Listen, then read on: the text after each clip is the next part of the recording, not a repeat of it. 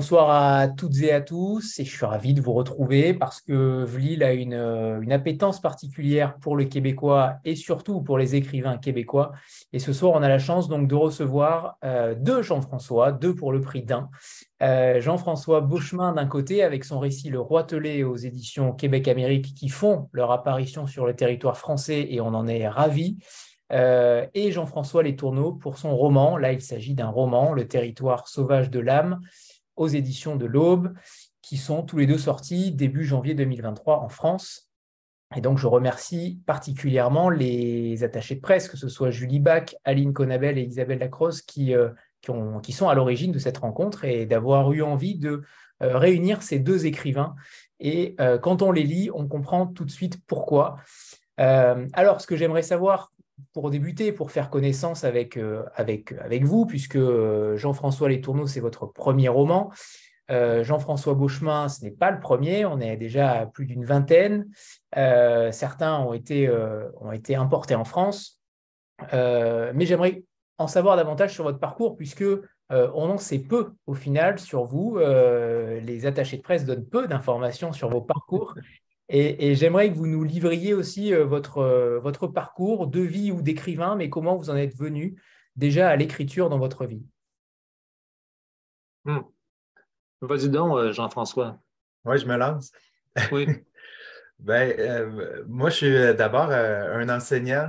donc, le, personnage de Guillaume dans le roman, c'est une sorte d'alter ego. Donc, euh, comme Guillaume, euh, j'ai enseigné pendant quelques années au Nunavik. Donc, c'est le nord du Québec. Euh, c'est la, région du Québec où vivent les Inuits. Donc, j'ai vécu quatre ans à Kuujjuaq, exactement comme Guillaume dans le, dans le roman.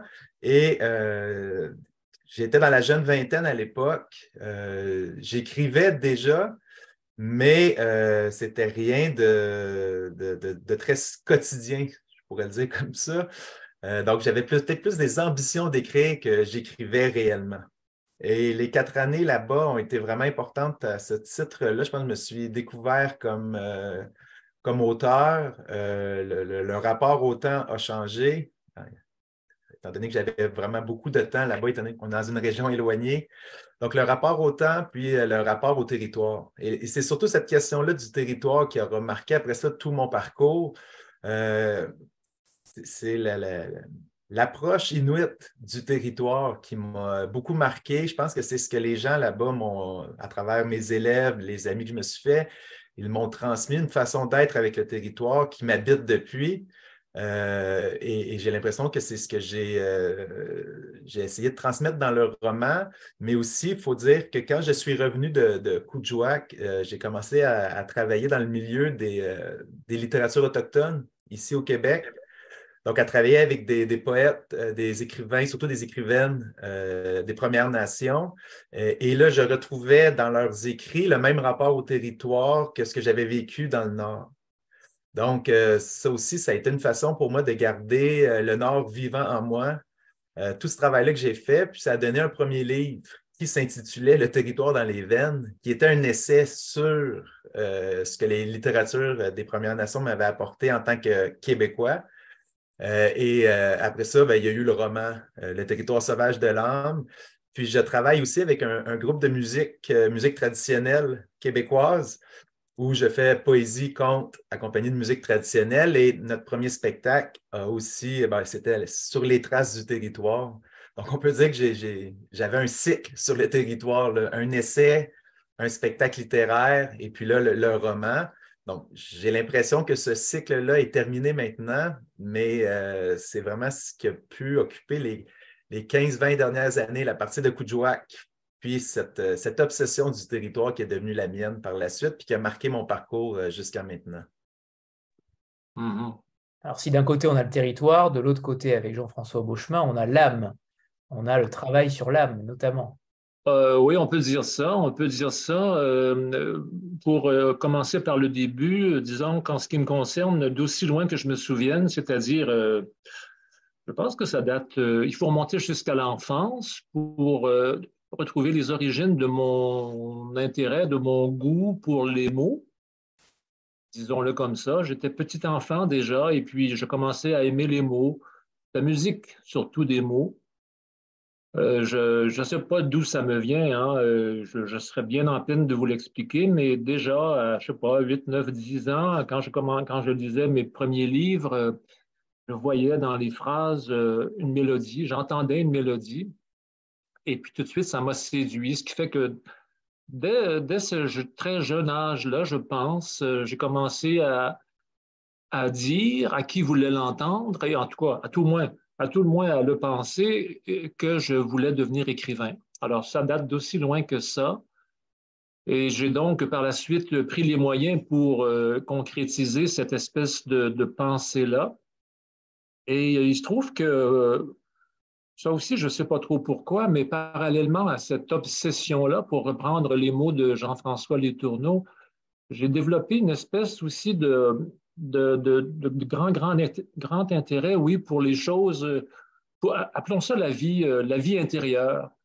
Euh, Anthony parlait il y a un instant de l'âme, euh, ben, oui, si on veut, mais j'ai toujours aimé ces questions-là. Je pense que si je n'avais pas été écrivain dans la vie, j'aurais été psychologue ou peut-être psychiatre même, parce que la, la façon dont fonctionne l'esprit, ce qu'il contient, euh, bon, euh, tout ça, euh, ça m'a toujours passionné vraiment. Alors, j'ai un peu, si vous voulez, joint ces deux grands, grands intérêts-là, c'est-à-dire l'esprit, pour parler en termes généraux, et l'écriture, les mots. J'ai joint les deux et je, suis devenu donc par la suite ce genre d'écrivain-là. Alors, j'ai suivi des études pour en lettres, en littérature, pour, bon, apprendre deux ou trois choses. Encore que ce n'est pas à l'école, ce n'est pas à l'université que j'ai appris à écrire. Hein. Pense, moi, euh, enfin, jusqu'à preuve du contraire, je pense que ce n'est pas tellement à l'école qu'on apprend à écrire, mais c'est en, en écrivant, quoi. Hein. C'est en forgeant qu'on devient forgeron. C'est comme ça, en tout cas, moi, que je l'ai appris. Et puis, alors voilà, j'ai écrit euh, dès, dès, le départ, euh, dès le moment où j'ai commencé à écrire vraiment sérieusement, j'ai commencé à écrire des livres qui traitaient de ces questions-là, de l'esprit, de l'âme, de la vie intérieure, de la vie spirituelle, pas du tout de, la vie euh, religieuse, hein, je le mentionne au passage, là, mais de la vie vraiment euh, spirituelle au sens large. Et c'est encore vrai aujourd'hui, après quoi, 25 ans de métier et 20, presque 30 livres de publiés, à peu près chacun des livres que j'ai pu écrire et euh, montrer au, grand public contient euh, ces choses-là. C'est-à-dire, il y, a, toujours plus ou moins, parfois de façon plus évidente, mais des fois plus, de façon plus subtile, plus euh, cachée, je dirais, ces questions-là de la vie, de la vie de l'esprit, et surtout comment cet esprit-là s'incarne dans la vie quotidienne, parce qu'il y a aussi ce souci-là dans mes trucs euh, de toujours, euh, de ne jamais oublier en fait euh, qu'on vit les deux pieds sur terre et qu'on fait face à tous les jours de notre vie, vous et moi, ben, aux aléas de l'existence. Alors, il y, y a, ça dans mes livres, je pense. Il y a ce, oui, ce souci d'une espèce d'exploration de la vie intérieure de chaque être, et même pas seulement des êtres humains. Hein. je parle aussi beaucoup, je prête beaucoup aux animaux, par exemple, une espèce d'âme dans, mes livres, mais toujours donc euh, ancré, ancré dans l'existence réelle, concrète euh, et euh, parfois difficile aussi. Alors, c'est en gros mon parcours, mes obsessions personnelles, et puis voilà, et puis, je pense que ça va continuer pas mal comme ça. C'est très bien. Évidemment, Jean-François, vous interagissez euh, tous les deux quand vous le souhaitez. Hein. N'hésitez pas à m'interrompre si jamais euh, vous voulez rebondir l'un sur l'autre. Euh, j'aimerais qu'on parle, puisque vous écrivez, Jean-François Gauchemin, que pour vous, le premier contact avec l'âme qui vous a donné envie de devenir écrivain, c'était l'adolescence.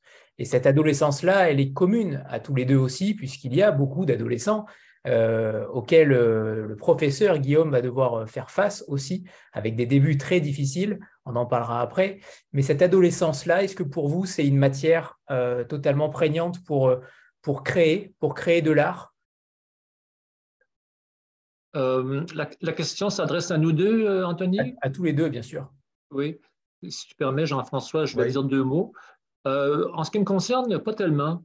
Pas tellement. Je pense que je ne, m'arrête pas en particulier à, l'une ou l'autre des, étapes de l'existence humaine, que ce soit l'enfance, l'adolescence, la vie adulte, la maturité même la vieillesse, et même euh, l'instant de la mort. Ce sont des, thèmes, si on veut, que, dont je parle, oui, abondamment partout, mais pas en particulier. J'essaie toujours, au contraire, d'avoir une vision, euh, comment dire, euh, holistique, si on veut, ou générale, hein, généraliste même de l'existence, de son début jusqu'à sa fin, et même parfois au-delà. Des fois, j'extrapole un peu et je, me surprends à, réfléchir, à divaguer, à rêver au sujet d'une vie après la mort. Évidemment, rendu là, ce ne sont que de, de pures rêveries, mais enfin, ça fait partie aussi de, de, de ma réflexion, disons. Mais je ne m'arrête pas, non, pour répondre à la question, je ne m'arrête pas euh, spécifiquement à l'adolescence. Ce n'est pas, un, pas un truc qui, qui, m'inspire particulièrement, non. Je, je, je, suis plus dans, dans les généralités que ça. Alors, et Jean-François Les Tourneaux. Pour l'adolescence? étant donné, je, vous ai raconté que j'étais enseignant, donc euh, l'adolescence, je la vis euh, quotidiennement, on peut dire comme ça. Euh, dans, le roman Le territoire sauvage de l'âme, évidemment, il y avait cette rencontre avec euh, des, formes d'adolescence qui, peuvent être euh, différentes, on pourrait le dire comme ça, c'est-à-dire les, différences culturelles, les, différences de contexte, de milieu de vie. Donc, oui, pour le personnage, pour Guillaume, puis la même chose pour moi dans mon expérience quand je suis arrivé à Coudjouac, ça a été le choc d'abord et avant tout un, choc culturel. Puis ça, dans ma vie, ça a été fondateur, c'est-à-dire de vivre un choc culturel, mais dans ma province. Euh, arriver dans un endroit du Québec, un, endroit que je pensais connaître, que je pensais aimer, et puis là, dans la jeune vingtaine, être euh, catapulté là-bas, se retrouver devant des jeunes adolescents avec euh, leur, vérité, puis leur, leur façon de transmettre cette vérité-là. Euh, ça a été un choc euh, duquel je ne me suis pas encore remis, je pense. Donc, ça a ben, été, c'est un, cliché de le dire, mais les adolescents avec lesquels j'ai travaillé quand j'étais au Nunavik ont été euh, de grands enseignants pour moi. ils m'ont fait la vie dure, puis je, me suis vengé sur Guillaume en lui faisant vivre quelques, quelques moments difficiles, mais ils m'ont beaucoup appris. Euh, et, par la suite, quand je suis revenu au sud, comme on dit, là, donc dans le sud du Québec, euh, j'ai commencé à enseigner, euh, ici on appelle ça les cégeps, c'est du préuniversitaire, donc les 18-20 ans. donc ils ne sont pas des adolescents, mais ils sont à la, fin de leur adolescence, début de leur, de leur vie de jeune adulte. Et ben, je côtoie cette jeunesse-là au quotidien. Puis, euh, c'est comme s'il me gardait en contact avec celui que j'étais quand j'avais 18-20 ans, ce qui n'est euh, pas désagréable et ce qui est plutôt inspirant. Donc, euh, j'aime beaucoup mon travail d'enseignant. J'aime beaucoup côtoyer cette jeunesse-là, puis c'est parce que j'ai moi, je vieillis, mais mes étudiants ont toujours 18-20 ans chaque année. Ça me permet de rester en contact avec cette énergie-là, cette énergie qui m'a propulsé au Nunavik mais que je retrouve euh, chez mes étudiants chaque jour. Donc, ça donne beaucoup, beaucoup d'énergie. C'est très inspirant. Puis, ben, l'enseignement, l'écriture finit par se, par se fondre. Euh, à quel âge, toi, Jean-François? Euh, j'ai 43 ans, là, maintenant. Donc, ça fait une quinzaine d'années que je suis revenu du Nord. Puis, comme je vous dis, ça, m'habite encore beaucoup. Puis, c'est comme si j'avais toujours essayé de, trouver une façon de, de garder, comme je l'ai dit tantôt, de garder ce que j'ai appris dans le Nord, euh, de garder ça vivant, puis de le vivre au quotidien. c'est là que je rejoins, je pense, euh, l'autre Jean-François, Jean-François Beauchemin, quand il dit qu'il, oui, les questions de l'âme, mais comment ça s'incarne au quotidien. Euh, pour moi, ça a été la notion du territoire qui m'a permis de faire ça. Donc, le, côté peut-être plus concret des, de, ces, de ces, grandes questions-là, comment on vit avec ces questions-là au quotidien? Moi, c'est ce qui m'intéresse. Et c'est ce que je retrouve dans les livres, euh, dans, ceux que j'ai lus de Jean-François aussi. C'est cette idée de, ben, du sens de la vie. Euh, dont on n'en sait, rien, mais comment on incarne ces grandes questions-là au quotidien avec notre entourage, les gens avec qui on vit, euh, les lieux qu'on habite, les lieux qui nous traversent. Donc, c'est pour ça, on dirait que je revenais toujours à cette notion du territoire telle que me l'ont transmise euh, les adolescents de Coudjouac à une certaine époque, puis euh, après ça, comment j'ai continué à vivre avec ça au quotidien, ici. Beaucoup de points communs, on va en parler. On va commencer par celui du combat contre l'irréversible, voire l'inéluctable, euh, la maladie d'un côté, la schizophrénie, de l'autre côté, la disparition de la nature, euh, donc du côté de Jean-François Letourneau. Euh, vous écrivez d'ailleurs à ce propos, Jean-François Letourneau, si un homme reste assis sans bouger, en silence, la nature a besoin d'une vingtaine de minutes pour oublier sa présence. Oui, c'est un vieux qui m'avait dit ça, un vieux du coin ici, là, qui m'avait raconté, parce que souvent, on, on va en, envahir la nature avec nos activités, que ce soit la randonnée, le ski, peu importe. Mais euh, c'est de plus en plus rare d'aller s'asseoir euh, dans, la forêt, dans le bois, comme on dit ici, puis de se laisser, euh, de, disparaître finalement en elle. Puis c'est quelqu'un qui m'avait dit ça, un chasseur en fait, un vieux chasseur qui m'avait dit essaie-le, ça va te prendre ça prend un minimum 20 minutes avant que la forêt finisse par t'oublier puis se remette à vivre. Mhm. Euh, c'était l'expérience d'un chasseur qui m'avait euh, transmis son, expérience à travers cette, phrase-là que j'avais notée dans mon carnet, aussitôt qu'il me l'avait dite, puis elle est ressortie dans le roman. Mais euh, oui, c'est cette idée de, se laisser absorber par la nature, puis de, faire, de faire un avec elle, quelque part. Hmm. Jean-François Beauchemin, quant à vous, ce combat, il est beaucoup plus euh, personnel puisqu'il s'agit de votre frère. Euh, ce combat contre l'irréversible, justement, comment vous... Moi, je, vous ai trouvé extrêmement euh, digne, extrêmement humain, extrêmement d'une grande simplicité dans la façon dont vous évoquez la maladie de votre frère. Et c'est, j'imagine, euh, extrêmement difficile de le faire de manière aussi euh, à la fois pudique et en même temps en en disant euh, aussi quelque chose. j'aimerais savoir comment vous, quels sont vos combats à tous les deux, justement, contre cet irréversible-là? Comment on arrive à combattre quelque chose dont on connaît l'issue? Bon, eh bien, d'abord, d'entrée de jeu, j'aimerais préciser une chose, et là, en disant ça, j'espère que je ne décevrai pas euh, les lecteurs qui, nous écouteront un jour, euh, ni aucun de ceux qui sont là devant moi aujourd'hui. Mais je dois dire une chose, c'est que Le Roi Telet, c'est une histoire inventée de toutes pièces. Moi, je n'ai pas de frère schizophrène. C'est un roman au sens le plus pur du terme, c'est-à-dire que c'est une histoire inventée. Donc, euh, je n'ai pas de frère schizophrène, je n'ai jamais travaillé sur une ferme. en fait, je connais peu de choses à la maladie mentale, pour être tout à fait franc avec vous.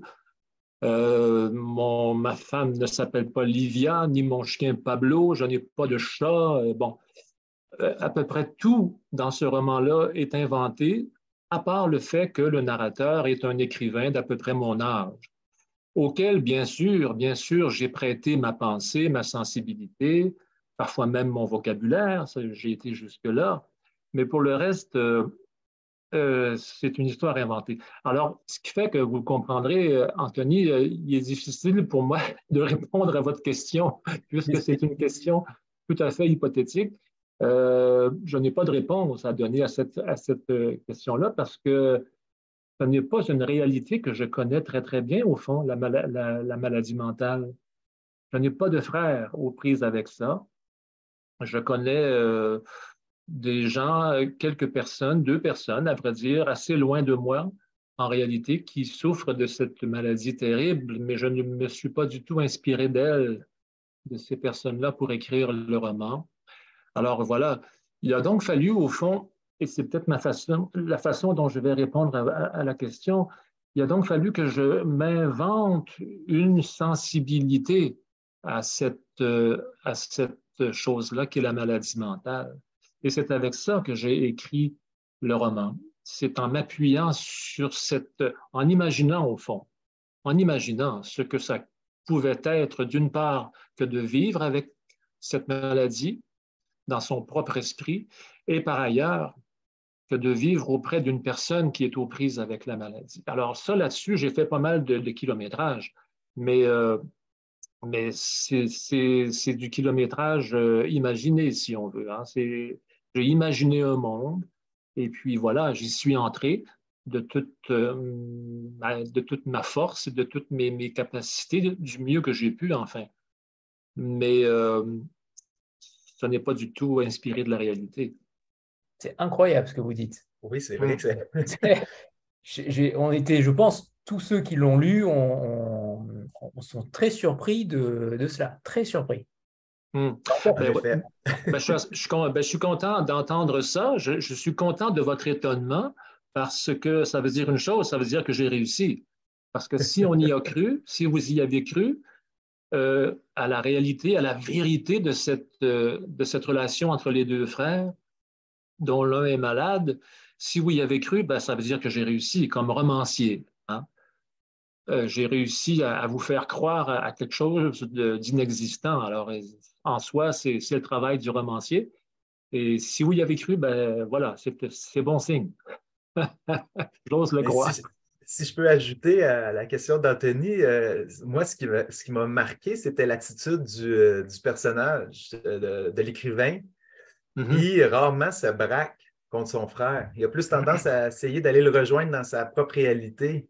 Puis, je pense par exemple à quand il arrive dans, dans son appartement, c'est qu'il bordel, puis que le, personnage est en crise, ben, le, personnage principal va juste s'asseoir dans l'appartement, puis il va accompagner son frère dans, ces heures-là, puis il va même finir par s'endormir sur. Euh, et, moi, c'était comme cet aspect-là chez le personnage principal que je trouvais très beau dans l'acceptation qu'il avait de la réalité vécue par son frère. Alors, voilà. Alors, ça, c'est important ce que tu dis là, Jean-François, parce que ça, je ne cesse de le répéter à qui veut bien l'entendre. Euh, au fond, et, ça rejoint ce que tu viens de, dire, Jean-François, au fond, moi je pense que le roi Telet, ce n'est pas un livre sur la schizophrénie, ce n'est pas un livre sur la maladie mentale, c'est un livre sur la fraternité. À la limite, c'est un livre sur l'amour. Alors, c'est tout à fait ce que tu viens de dire, Jean-François. C'est un livre sur la relation interpersonnelle qui se lie, qui se noue entre deux êtres, qu'ils soient frères je pense que c'est accessoire. Mais au fond, c'est un livre humaniste. Hein? On, parlait, au début de, l'humanité, d'un certain humanisme dans la littérature. Euh, eh bien, voilà, c'était mon propos dans ce livre-là, comme ça l'est d'ailleurs dans tous mes autres livres. Hein? C'est une version euh, différente de ce que je raconte au fond depuis 25 ans que j'écris des livres. Et euh, je ne pense pas que ce soit autre chose que ça. La schizophrénie dans, ce, dans le roitelet est un prétexte. Hein? C'est quelque chose, c'est un, socle, un, appui sur lequel je me suis, euh, oui, euh, installé pour raconter l'histoire, une histoire, l'histoire d'une relation, au fond. Et puis, voilà, avec tout ce que ça comprend de difficultés, mais aussi de joie, et puis euh, d'amour, d'amour, bon Dieu, n'ayons pas peur de, dire ce mot-là. Euh, moi, je pense que ces deux frères-là s'aiment profondément. Et puis, euh, il se trouve que le narrateur, l'écrivain, est plus en mesure de l'exprimer que le frère malade, et c'est ce qu'il fait, ma foi. Hein, il le fait, pas tellement avec les mots d'ailleurs, hein, mais avec, justement avec, dans son comportement, avec les gestes ce que devrait, me semble-t-il, toujours être euh, nos preuves d'amour. Hein. C'est beau de parler d'amour, mais euh, à la fin de la journée, comme disent les Américains, euh, il faut, le montrer avec des, gestes. Hein. Et c'est ce, ce qui se passe, je pense, dans ce roman-là. Par contre, pour Jean-François Letourneau, c'est que la nature est abîmée par l'homme. Ça, par contre, c'est une réalité. et justement, j'aimerais que vous nous traduisiez aussi cette volonté de d'agir en tant qu'écrivain, en tant que et c'est un combat aussi pour vous. Est-ce que qu'est-ce que vous vouliez aussi démontrer à travers le territoire sauvage de l'âme? Ben, Il faut dire que le, titre est inspiré d'un d'un extrait d'un livre de, de Rick Bass qui est un écrivain américain. Euh, c'est dans le dernier Grizzly, qui est un récit. Euh, c'est un groupe de scientifiques qui se retrouvent dans les montagnes rocheuses, puis ils sont à la. ils essaient de, voir s'il y a encore des grizzlies dans cette euh, région-là des rocheuses. puis on, se rend compte que finalement, c'est un prétexte pour arpenter les montagnes, mais ils s'accrochent à cet espoir-là qu'il en reste au moins un grizzly. Puis finalement, dans le, dans le livre, ils ne le trouvent pas. Puis, euh, il y a cette phrase euh, que les territoires sauvages de l'âme aujourd'hui euh, rapetissent comme peau de chagrin. C'est comme l'idée de dire qu'à partir du, à partir du moment où la nature est, saccagée, ben c'est une partie de notre âme aussi qui, qui, l'est. Donc, il y avait cette relation-là entre l'âme humaine puis l'état de la nature que, j'ai toujours trouvé. Ce, lien, j'ai toujours trouvé très inspirant chez Rick Bass. Il revient beaucoup, beaucoup sur ça dans, dans toute son œuvre. Donc, euh, moi, comme fois, j'avais noté cette phrase-là dans un de mes carnets, puis quand je travaillais sur le livre, ben, je, il me semble que ça ferait un, beau titre. Parce que l'idée, c'était que le personnage de Guillaume s'en va euh, au nord il s'en va à la rencontre d'une autre culture dans son propre pays. Euh, puis un peu comme ce, qu'on a, ce dont on vient de discuter avec Jean-François, ben, lui aussi, il a deux choix, soit qu'il se braque face à la différence, face à la nouveauté, puis il se met à juger tout le monde, ou soit il se laisse aller, puis il se laisse glisser dans le quotidien de ces gens-là pour essayer de, juste, même pas de mieux le comprendre, juste de mieux le vivre avec eux. Donc, il y avait cet aspect-là, puis à, travers cette expérience, comme je l'ai dit tantôt, ben, il, y a le, rapport au territoire qui s'installe, il, y a une façon de voir la, nature qui est différente. Il revient dans le sud avec ce bagage-là, il, installe sa famille dans la forêt, euh, il veut vivre en phase avec l'héritage qu'il a reçu du Nord, mais il se rend compte que c'est difficile de le faire dans le sud de la province parce que les développements immobiliers, l'étalement urbain, dans le roman, ça prend la forme d'une autoroute. Tout, tout, menace, en fait, les derniers espaces, euh, on ne peut même pas dire espaces sauvages, mais les, derniers espaces naturels. Euh, autour de la. Je suis près d'une ville universitaire qui s'appelle Sherbrooke. Euh, c'est vraiment le développement de cette ville-là dans les 10-15 dernières années, c'est vraiment caractéristique euh, de tout ce qui se passe en Amérique du Nord, je pense. Je, connais moins l'Europe de ce côté-là, mais l'étalement urbain est vraiment euh, un problème important. Donc, le, personnage de Guillaume se retrouve, face à, une machine qui n'est pas battable finalement. mais il ne se résigne pas, par contre, mais il se rend compte que son combat est un peu vain. Et une prise de conscience qu'il a, c'est qu'il fait partie du problème. Euh, peut-être qu'il fait partie de la solution aussi, mais euh, donc il y a la réflexion dans le roman qu'en tant qu'enseignant, euh, il a ouvert le Nord ben, à ce qui suit, les développements miniers, le développement hydroélectrique. Hein, l'éducation, c'est la brèche qui fait rentrer le, capitalisme sauvage dans les régions éloignées. Là, il se dit, ben, puis en installant sa famille dans le sud, dans une forêt, ben, qu'est-ce qu'il a fait, lui, à part euh, créer un chemin pour se rendre chez lui, qui, un chemin qui va être pris par euh, euh, les développeurs, le développement immobilier. Qu'il se rend compte finalement qu'il est, à la fois le, problème, et peut-être une partie de la solution, mais c'est ce côté un peu, des fois peut-être désespérant, de, on, peut se sentir pris au piège dans ce 21e siècle-là où on dirait que peu importe ce qu'on fait, on contribue au problème, même quand on en est conscient. C'était ça qui, qui, me, qui me préoccupait dans l'écriture du roman, d'essayer de, transmettre cette idée-là. De... Parce que des fois, dans le, dans, dans, le discours militant, il y a des trucs qui m'agacent, puis souvent, c'est ça, c'est le côté euh, peut-être vertueux du militant qui ne se rend pas compte que lui aussi est au cœur du problème, puis il contribue. Ça demande vraiment une, un changement de perspective total, complet. Et aussi en épigraphe.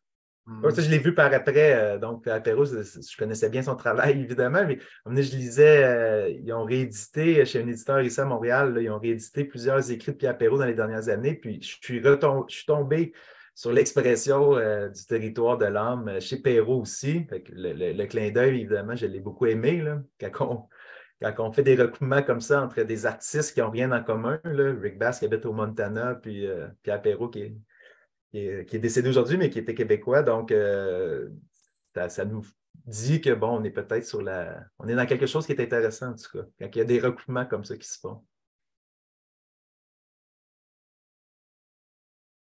C'est le langage, c'est l'accessibilité au langage et par voie de conséquence, l'isolement des personnages, euh, des narrateurs. Donc je modifie ma question, ce n'était pas donc euh, pour euh, Jean-François, l'auteur, mais bien le narrateur. D'un côté, on a la barrière de la langue pour Jean-François Letourneau avec cette communauté-là euh, qui a des coutumes et des façons de parler différentes que vous ne comprenez, que Guillaume ne comprend pas au début. Euh, et puis ce sera euh, le passage avec le, sport de, hockey qui pourra ouvrir une brèche. et de l'autre côté, avec Jean-François Beauchemin, c'est une barrière qui n'est pas une barrière de langue, mais une barrière plutôt corporelle via la maladie. Et ces mystères que vous ne, le narrateur ne, ne connaît pas tous les tenants et les aboutissants de cette maladie euh, de la, de la schizophrénie. Ma question étant la suivante, qu'est-ce que représente pour vous, dans le, au cœur de, l'écriture, cette interaction ultime qu'est le langage, cette parole que l'on transmet à autrui et qui vient créer du lien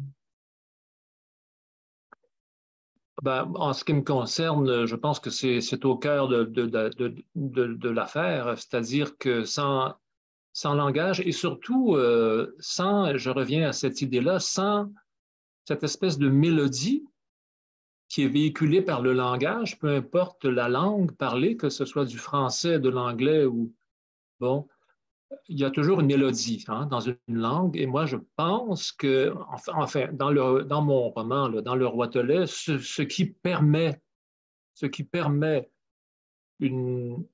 au fond, une communication réelle, une relation réelle, c'est ce véhicule-là de la mélodie, de, la versification. Le, frère malade aime, beaucoup euh, la poésie, par exemple. Hein. Il aime beaucoup la musique du chant des oiseaux aussi. Alors, euh, ça, c'est un petit clin d'œil que je fais au lecteur pour bien souligner, peut-être à, gros traits, à trop gros traits, mais enfin pour dire que ce qui compte au fond dans euh, cet échange entre personnes, ce sont moins quelque part les mots que l'émotion que les mots euh, transmettent, un peu comme la musique le fait, hein, comme les notes le font. Moi, je pense que ultimement, dans le roitelet, ce qui fait le succès, si on veut, de cette relation-là, ce qui fait qu'elle dure, en tout cas, dans le temps, ce qui fait qu'elle est si forte, ce qui fait qu'elle est appelée à, perdurer, c'est que les deux perçoivent, euh, indépendamment du fait que l'un a l'esprit malade et l'autre pas, les deux perçoivent quand même les mêmes notes, la même musique.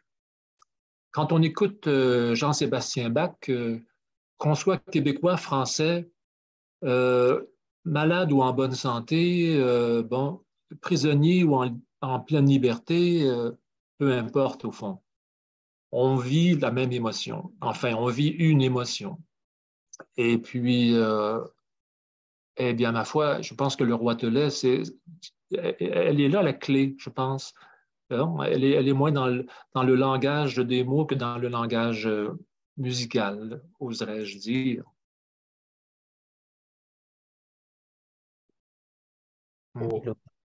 Jean-François, alors. Oui, ben pour ma part, je pourrais parler de, du. Un des trucs que j'ai ramené du, Nord, c'est cette idée que la tradition orale est importante. Euh, moi, j'ai grandi vraiment dans, une culture familiale qui, était, qui passait par l'écrit. Euh, mais euh, chez les Inuits, j'ai découvert que la tradition orale existait encore. Puis elle était importante, puis elle permettait justement cette transmission ben, intergénérationnelle, mais aussi cette transmission d'un certain sens de la durée. Alors que même si les territoires autour de nous sont, euh, sont, saccagés, ou si on revient à la question de tantôt, il y a quelque chose qui nous permet de transmettre la, la flamme de génération en génération, puis ça passait beaucoup par la tradition orale chez les Inuits. Donc, quand je suis revenu au sud, je me suis demandé, ben, c'est quoi ma tradition orale à moi? et ça m'a beaucoup porté, puis ça me porte encore aujourd'hui, cette question-là. Donc, et qui est liée à la langue. Parce que dans la tradition orale québécoise, on revient à la tradition orale canadienne-française, on revient à la, à la, langue canadienne. Euh, et donc, c'est sûr que ça a été ça a changé mon rapport au langage, ça a changé mon rapport à la littérature aussi, d'intégrer de, tout ça dans la, dans, la tradition orale. Euh, et par exemple, quand on s'intéresse évidemment à la tradition orale canadienne, mais on retourne en France, là, éventuellement, on finit par euh, retourner en France.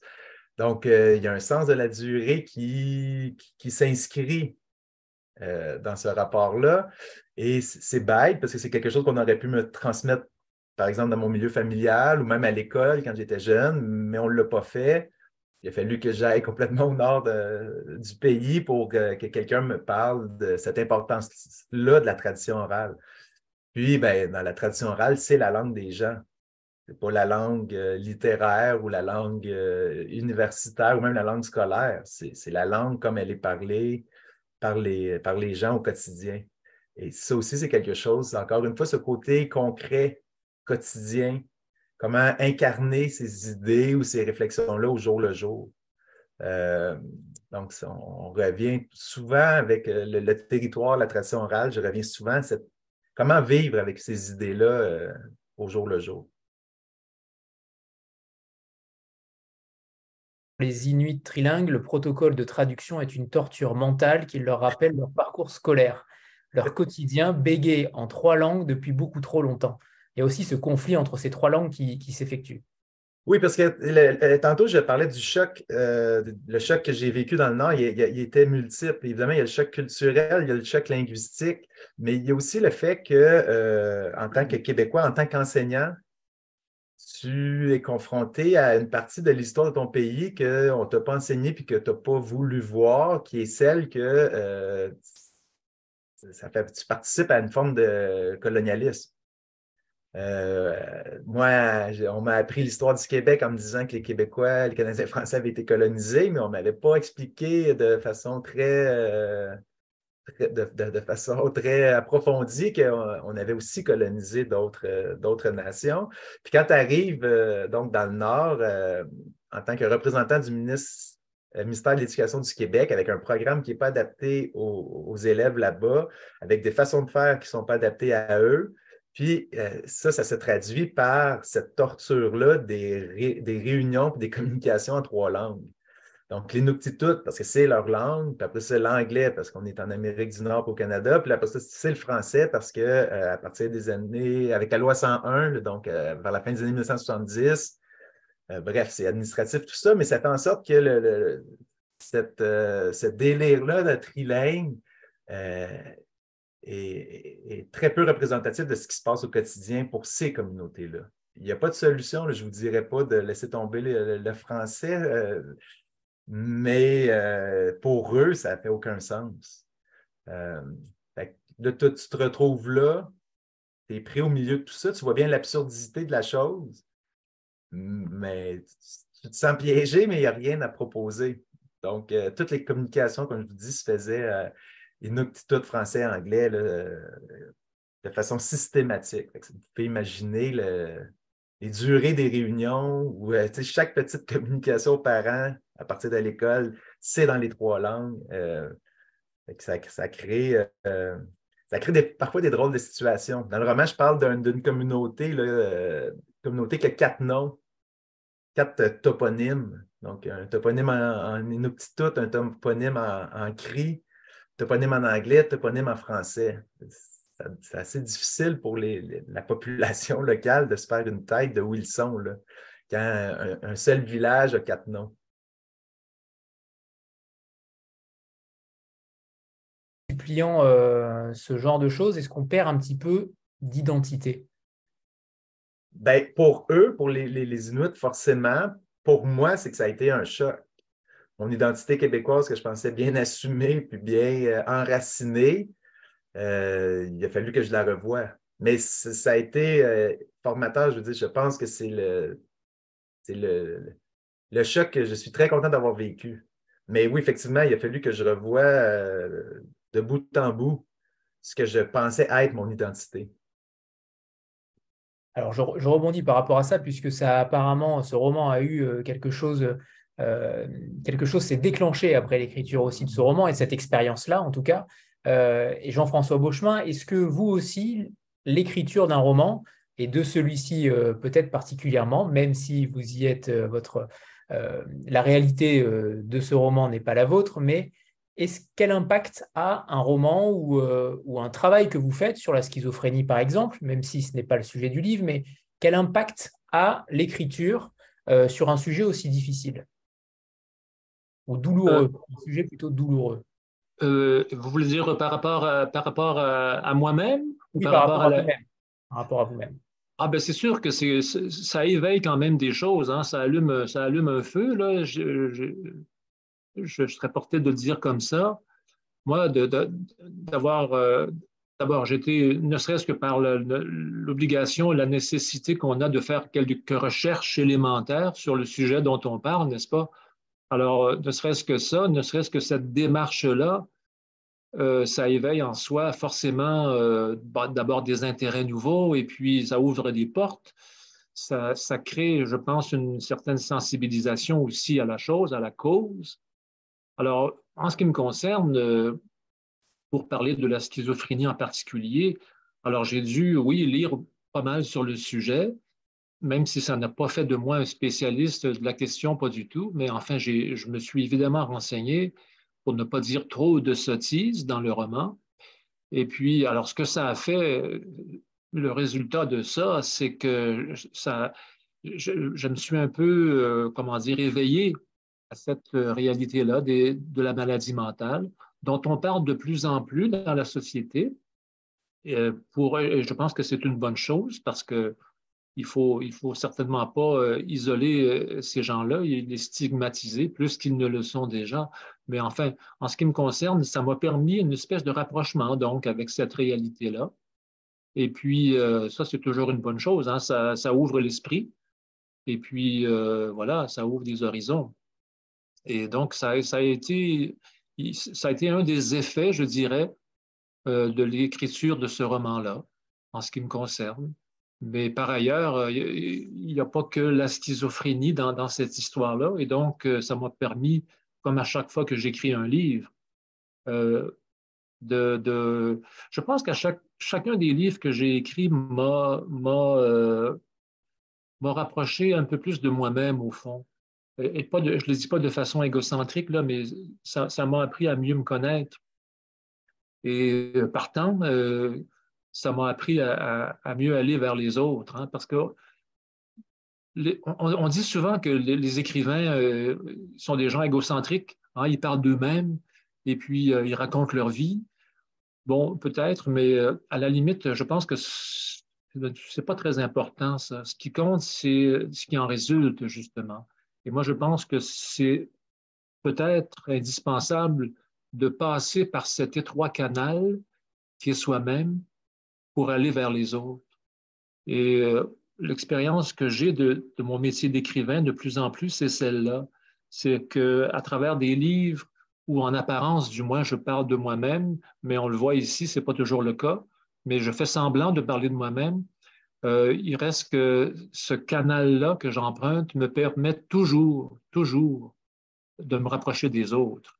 Et c'est aussi la grande leçon, la grande morale, si on veut, la grande conclusion, en tout cas, du roi Telet, c'est-à-dire que le narrateur, au fond, euh, toute sa vie euh, tend vers un seul objectif, et c'est de se rapprocher de son frère. Donc, bien sûr, il parle de lui, parle de son métier, de sa vie, mais toujours dans un seul et même objectif, c'est de se rapprocher de la vie de son frère.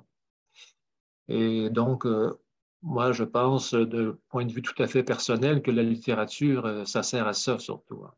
Ça sert beaucoup moins à parler de soi que de euh, parler des autres.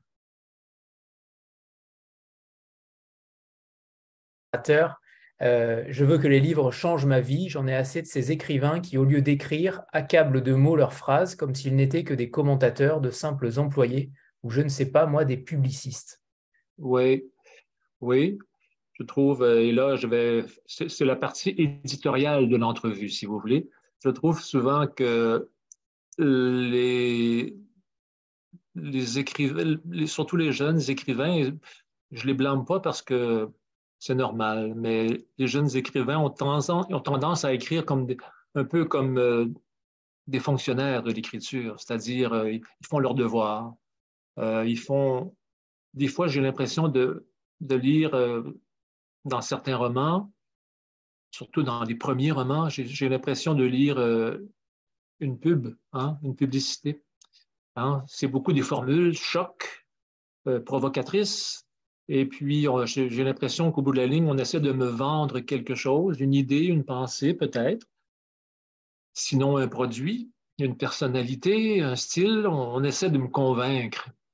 Alors que je pense que la littérature, au fond, euh, c'est tout sauf ça. C'est l'opposé. Il ne faut pas convaincre les gens, il faut juste les émouvoir. C'est tout. Et puis, s'ils sont suffisamment émus, si on arrive à les émouvoir suffisamment, ils vont être convaincus. Ils tireront leurs propres conséquences, leurs propres conclusions, et puis ils iront acheter, ils iront acheter ce qu'on a à vendre, supposément. Mais enfin, voyez-vous, c'est un peu ma vision des choses. Et euh, je le dis à qui veut bien l'entendre, mais c'est pas moi qui va rentrer ça dans la gorge de personne. Hein. Non, on fait. Euh, Jean-François Letourneau euh, dit dans son livre qu'on fait déjà rentrer la langue dans la gorge. on impose la langue dans la gorge. Et Jean-François, vous avez eu le, même avis que, que Jean-François? J'ai l'impression d'avoir des doubles ce soir. Oui. Euh... De démontrer les choses et de vouloir convaincre un lecteur non, ben moi, j'aime bien, euh, en tant que lecteur, j'aime bien les, je ne sais, pas si je peux le dire comme ça, mais l'écriture, quand l'écriture se fait discrète, quand euh, mm. le, narrateur euh, nous fait voir, mais nous n'essaie pas de rien nous vendre, justement, j'aime bien cette. j'aime bien l'humilité en littérature, dans les arts en général, mais j'aime bien ces petits livres-là qui n'ont l'air de rien, euh, qui sont souvent très courts, bref, mais qui, euh, qui nous habitent longtemps. Contrairement, parfois, des fois, il y a peut-être des œuvres qui vont nous, euh, nous percuter sur le coup parce qu'elles sont spectaculaires ou parce qu'elles sont. Mm. mais qui, qui, qui, vont disparaître assez vite en nous. Là. Donc, en tant que lecteur, moi, j'aime ces, œuvres qui, euh, euh, qui, s'installent de façon presque rusée en nous, mais qui finit par nous, habiter. Et euh, c'est associé pour moi à une forme de lenteur. Au chemin qui dit toutes ces phrases sur la mort, c'est bien joli, mais ce n'est pas comme ça que tu attireras les lecteurs. Ils veulent se divertir.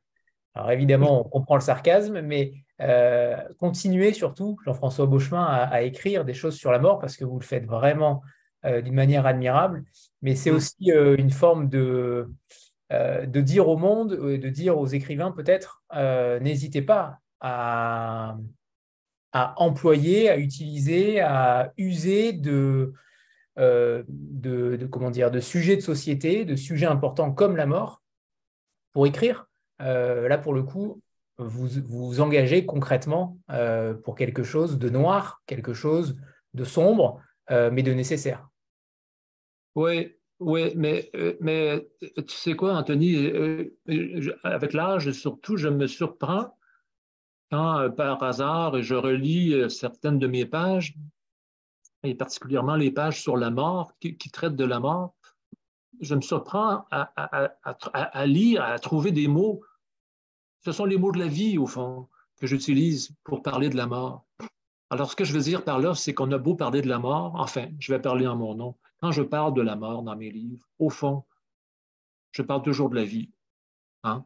Euh, et, je défie quiconque de trouver une, seule ligne dans les, nombreux livres que j'ai pu publier ou dans, les, dans lesquels euh, au moment où je parle de la mort, euh, que c'est la, c'est la mort qui triomphe, au fond. C'est ça que je veux dire. C'est toujours ce que je, que je véhicule comme idée, c'est que c'est toujours la vie qui l'emporte. Alors, bien sûr, à la fin de toute existence humaine, on est emporté par la mort. Mais euh, ce que je veux dire, c'est que la, joie et la vie et cette espèce de pulsion qu'on ressent tous hein, euh, est, plus forte, euh, est plus forte que tout, est plus forte que le désespoir, est plus forte que la, que, que la tristesse, que le chagrin et par moments même euh, que la mort. Alors, et, c'est de ça dont je parle constamment à, travers, à travers mes livres et, parfois de façon un peu plus directe en abordant, oui, la mort avec des termes très, très précis, très concrets. Je nomme la mort. Il y a des gens qui meurent beaucoup. Il y a beaucoup de gens qui meurent dans mes histoires. Il y a beaucoup de gens qui sont malades et qui en meurent. Il y a même des gens qui, euh, qui sont dans la mort, dans mes histoires. Je, décris assez souvent des gens qui, qui, continuent à vivre, au fond, même après, euh, après leur mort. Alors, bien sûr, c'est une rêverie, hein, et puis c'est un fantasme, et puis euh, c'est une vision de romancier. Mais encore une fois, je le répète, c'est pour souligner le fait que quelque part en moi, il y a cette espèce de conviction, si on veut, ou d'intuition que, que c'est la vie qui l'emporte toujours, toujours, sur les chagrins et sur les difficultés d'être, et puis sur le, mal-être et sur toutes ces choses euh, épouvantables. Moi, je pense que la pulsion de vie est plus forte, est plus forte que tout. Et puis, euh, voilà, c'est beaucoup, beaucoup ce que je trouve, ce que je retrouve dans mes livres quand, quand, je, les, quand je les relis de loin en loin. Je me dis, tiens, il y a 20 ans, euh, je, je, pensais, je pensais déjà ça et puis je l'écrivais déjà d'une façon autre que je l'écrirais aujourd'hui, mais parce qu'on on change, hein, on évolue et puis notre vocabulaire change, notre sensibilité se transforme, mais l'idée de base demeure. Et moi, j'ai toujours, comme écrivain, j'ai toujours pas juste comme écrivain, comme être, comme homme, mais comme être humain. J'ai toujours pensé que ce sont les forces euh, vitales, au fond, qui, euh, nous mènent. Et euh, voilà. Voilà. Oui. Il combat le soleil et. J'essaie de trouver un arbre, mais, ça ne fonctionne pas. Le soleil d'hiver joue avec les nuages ici, là, puis j'arrête pas de passer de, la noirceur et la luminosité. Euh, ce qui vous rejoint aussi tous les deux, c'est, on en a un petit peu parlé tout à l'heure, et, quand euh, vous avez dit, Jean-François Letourneau, que vous aviez fait un peu de musique, on comprend aussi sur le rythme, parce que vos deux livres euh, sont extrêmement rythmés, malgré le fait qu'ils sont dans un temps long, mais en même temps, que, qu'il s'agisse de contemplation ou non, le rythme de vos phrases, on est totalement happé à chaque fois, et par le rythme et par la musicalité des langues, que ce soit d'un côté pour les Inuits, euh, pour l'autre par la poésie du frère euh, qui est malade, qui, euh, qui, offre aussi une musicalité littéraire, parce que, les, en effet, les phrases que vous lui, que vous lui offrez, Jean-François Beauchemin, elles sont à chaque fois assez incroyables. beaucoup Évidemment, on a aussi beaucoup de mal à imaginer que ce soit vrai, tellement les phrases sont belles. Euh, et on imagine parfaitement, en effet, l'écrivain se jouer du lecteur avec, avec tout cela. Euh, tout ça pour en revenir à la musicalité et au rythme que vous travaillez, parce qu'il y a beaucoup d'ellipses dans vos livres. Euh, tout va très vite, on garde à chaque fois une ligne directrice qui est, qui est assez fabuleuse dans vos deux romans. J'aimerais savoir comment vous travaillez cela, comment vous, vous agencez le rythme de vos livres et on parlera ensuite de la narration que vous utilisez, puisque pour Jean-François Letourneau, elle est particulière aussi, et, pour Jean-François Beauchemin, euh, c'est un jeu qu'on pourrait penser donc euh, réel et qui est en réalité fictif. Mais j'aimerais que vous nous parliez d'abord de vos rythmes respectifs euh, d'écriture. Bien, pour ma part, c'est difficile de répondre à cette question-là parce que c'est pas très réfléchi. Hein. Je fonctionne beaucoup à l'instinct. Euh, et j'ose espérer, j'ose croire aussi qu'il y a un petit peu de l'expérience aussi qui, euh, qui joue en ma faveur euh, quand vient le temps d'écrire une histoire comme celle-là. Mais ce n'est pas quelque chose de très réfléchi. je ne dis pas, bon, bien là, je vais enlever tel mot et puis pour faire une ellipse élégante. Je, ne fais pas ça. j'écris une phrase et puis ce que je cherche avant tout, c'est sa musicalité. S'il y a de la musique et si on comprend, je la laisse comme ça et puis je passe à la phrase suivante. Et, au bout d'une page ou deux ou dix, j'espère que tout ça forme une histoire, mais alors on voit bien que c'est pas très organisé, mais il y a toujours, n'empêche, ce souci, cette recherche, euh, oui, de, de musicalité et puis euh, aussi ce désir d'aller droit au but. Hein. Alors, c'est peut-être ça qui explique cette impression d'ellipse, de, rapidité, je ne sais pas trop comment le nommer, mais euh, disons que je ne perds pas de temps avec les mots. Je, n'encombre pas mes phrases. J'essaie d'être le moins bavard possible, mais ce sont toutes des choses qui arrivent sans que je les recherche particulièrement. C'est beaucoup l'instinct, je, reviens là-dessus, qui s'exprime à travers ça. Euh, je ne sais pas trop comment l'expliquer autrement. Euh, je pense que j'écris comme je pense, au fond j'ai l'air bavard là, comme ça, hein, parce qu'il y a beaucoup de mots qui sortent de ma bouche là, depuis une heure, là, mais. Euh, pas très à l'aise à l'oral, justement, et que vous préférez écrire. Alors peut-être que ce n'est pas vous, en tout cas, mais euh, je, me suis inquiété avant la rencontre en me disant est-ce qu'il va être taiseux ou non? Et je suis ravi de vous entendre. Alors, ça dépend. Si, on me pose des questions sur mon travail, là, je peux, je peux devenir assez loquace et assez bavard, c'est vrai mais euh, dans une soirée, euh, je ne suis pas le plus bavard. Bon, c'était une parenthèse, mais euh, pour continuer sur l'idée de votre question, pour répondre à votre question, moi, je, pense que c'est ça qui, me, qui, est le secret en ce qui me concerne, c'est de faire confiance au fond à mon instinct, de faire confiance aux mots aussi, hein, parce que ce faut dire, je ne sais pas si Jean-François sera d'accord avec moi, mais j'ai posé la question déjà à quelques écrivains qui m'ont tous dit euh, oui, oui, ça marche un peu comme ça. Les mots appellent les mots aussi. Hein. Faut dire, il faut le dire comme ça. Alors, euh, si j'écris un mot, souvent, euh, ce mot-là va en inspirer un autre, qui lui va en inspirer un autre. Et au bout de la ligne, ben, au bout de la ligne, oui, mais au, la fin, ça forme une phrase. Et puis, voilà, c'est un peu comme ça. Hein. C'est comme un mécanisme autosuffisant. C'est comme un moteur dont on tourne la clé au départ, oui, mais qui finit par euh, ronronner et puis par, fonctionner par lui-même. En, ce qui me concerne, je le sens un peu comme ça. Des fois, j'ai l'impression que le, roman, le texte, enfin, s'écrit non pas tout seul, mais qu'il vit un peu sans moi, qu'il n'a pas tant besoin de moi.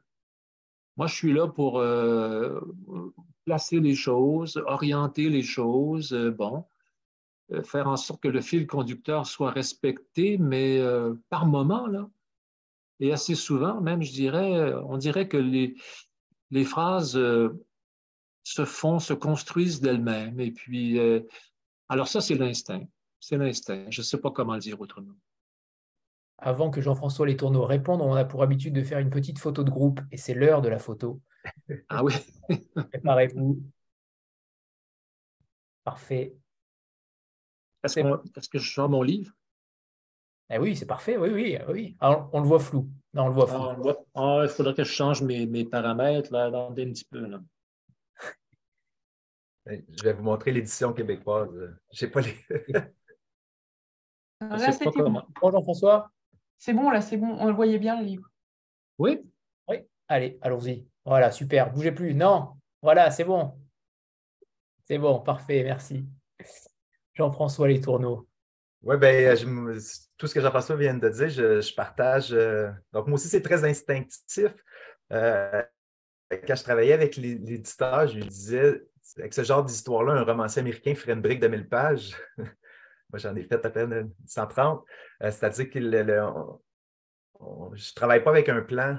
De, un plan défini de l'histoire, c'est vraiment la langue qui m'amène au, au bout du manuscrit, au bout du texte. Euh, donc, je me reconnais beaucoup dans le, rapport instinctif que Jean-François décrit. Euh, la, langue, c'est celle que j'entends en fait, c'est ma petite voix, c'est celle que j'entends dans ma tête. Donc, c'est pour ça que c'est instinctif. y a pas de, c'est difficile d'en parler ou de rationaliser ce, processus-là. Euh, c'est peut-être la partie mystérieuse de, hein? l'écriture, mais je ne pourrais pas écrire autrement que, que de cette façon-là. En tout cas, pour ce projet-là, c'est la langue qui est venue. Peut-être pour d'autres projets, Jean-François pourrait peut-être en parler parce qu'il y a une expérience plus, plus, plus grande que la mienne par rapport à ça, mais pour le roman, Le territoire sauvage de l'âme, c'est vraiment cette langue qui s'est imposée euh, de façon très naturelle. Est-ce que la narration, la, narration de vos personnages, c'est aussi, aussi imposé euh, de manière naturelle? Est-ce qu'il y a une petite voix dans votre tête qui vous, euh, qui vous disait tout simplement écrit à cette personne-là ou pas?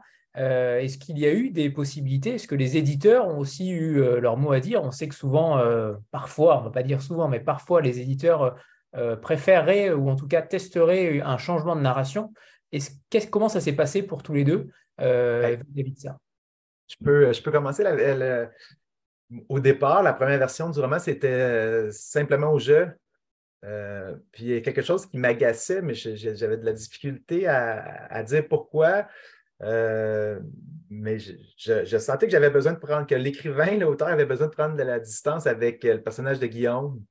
Euh, étant donné que les situations décrites dans le roman, je les ai vécues, pas de la même façon que Guillaume, donc c'est pour ça que c'est un roman, mais qu'il y avait quand même une partie euh, biographique qui était forte. J'avais besoin de prendre une distance par rapport au personnage.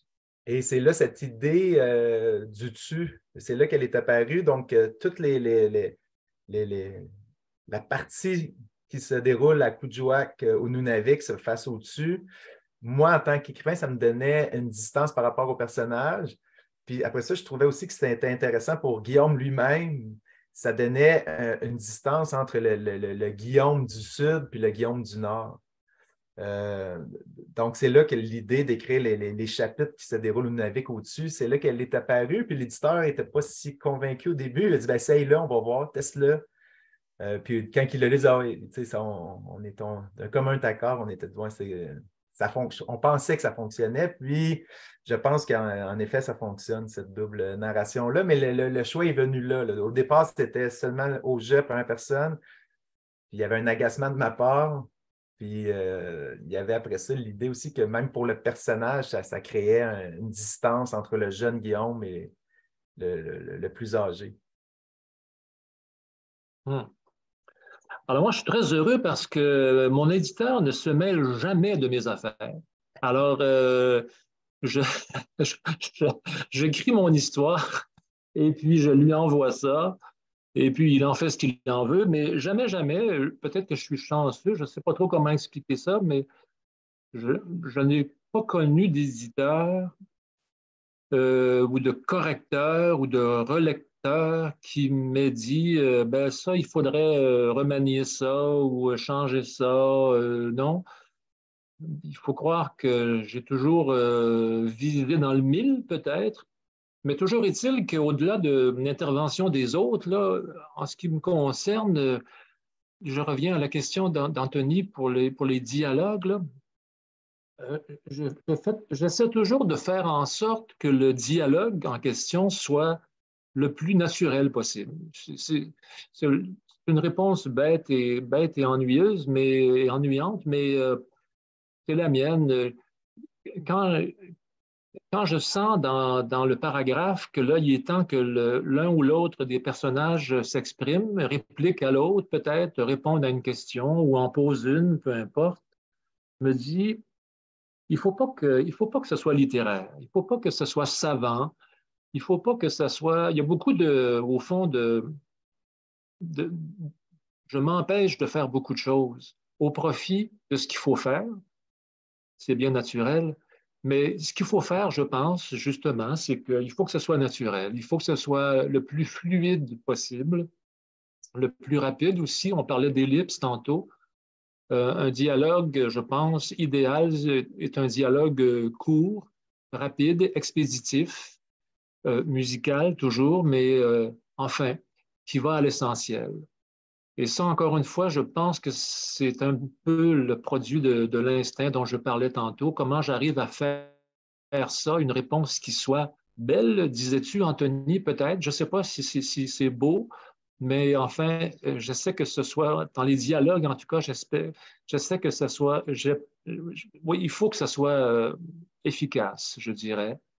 Euh, et, dans tous les cas, limpide, je dirais, absolument clair. Il ne faut pas qu'il y ait d'ambiguïté. Il peut y avoir, je pense, des ambiguïtés dans le, dans le corps du récit. On peut écrire ici et là une petite phrase énigmatique. Pourquoi pas? Une petite phrase ambiguë, hein, qui jette dans l'esprit du lecteur un doute, qui le fait se questionner, qui le fait, qui lui donne l'envie de refermer le livre euh, cinq minutes et de réfléchir à ce qu'il vient de lire pour euh, se faire une idée, peut-être, pourquoi pas. Mais dans les dialogues, je pense qu'il ne faut pas faire ça. Il faut que la parole parler, le dialogue soit le plus possible comme il est dans la vraie vie, sans ambiguïté, clair, limpide et précis. Je, déconseille à tout le monde de le lire en une traite, le roi euh, il, faut, prendre son temps. Euh, il faut prendre son temps parce que euh, le propos est important, le propos est vaste et, je, déconseille de le lire d'une traite parce que euh, ce serait peut-être un peu dommage de l'avaler aussi vite. Voilà. J'aimerais que vous nous fassiez une, petite preuve de cette langue tous les deux pour nous lire un premier extrait. et bon, on va commencer par, par Jean-François Beauchemin. C'est bon? Ah oui? Ok. Commençons. Alors, ben, voilà. C'est une page à peine. Alors, euh, ne vous sauvez pas, ce ne sera pas très long. Je crois que le jour où le docteur Dumontier a dit que mon frère souffrait d'une maladie grave, quelque chose s'est brisé. Sauf erreur, et puisqu'il est vrai que les mots donnent sa forme à l'esprit, le fait d'avoir simplement mis le mot schizophrénie sur ce mal a, en quelque sorte, accéléré la dégringolade de mon frère. Sa jeunesse, que j'avais observée s'enfuir au cours des quelques mois précédents, laissait place désormais à autre chose, qui n'était pas encore le déclin, mais qui s'y préparait. Nos deux vies se précisaient. La sienne devenait un long soir sombre et menaçant. La mienne était plus que jamais consacrée à l'apprentissage du métier d'écrivain. Le soir, au-dessus de la maison familiale, le ciel était vert, puis pourpre. Je restais longtemps à observer cela, ce miracle du monde qui sombrait dans la nuit, de la lumière qui, par degrés, disparaissait derrière la forêt. Je dénombrais au ciel quelques étoiles mobiles, contemplais pendant une heure la lune courir dans la cime des arbres un saisissant sentiment de douceur s'emparait de moi.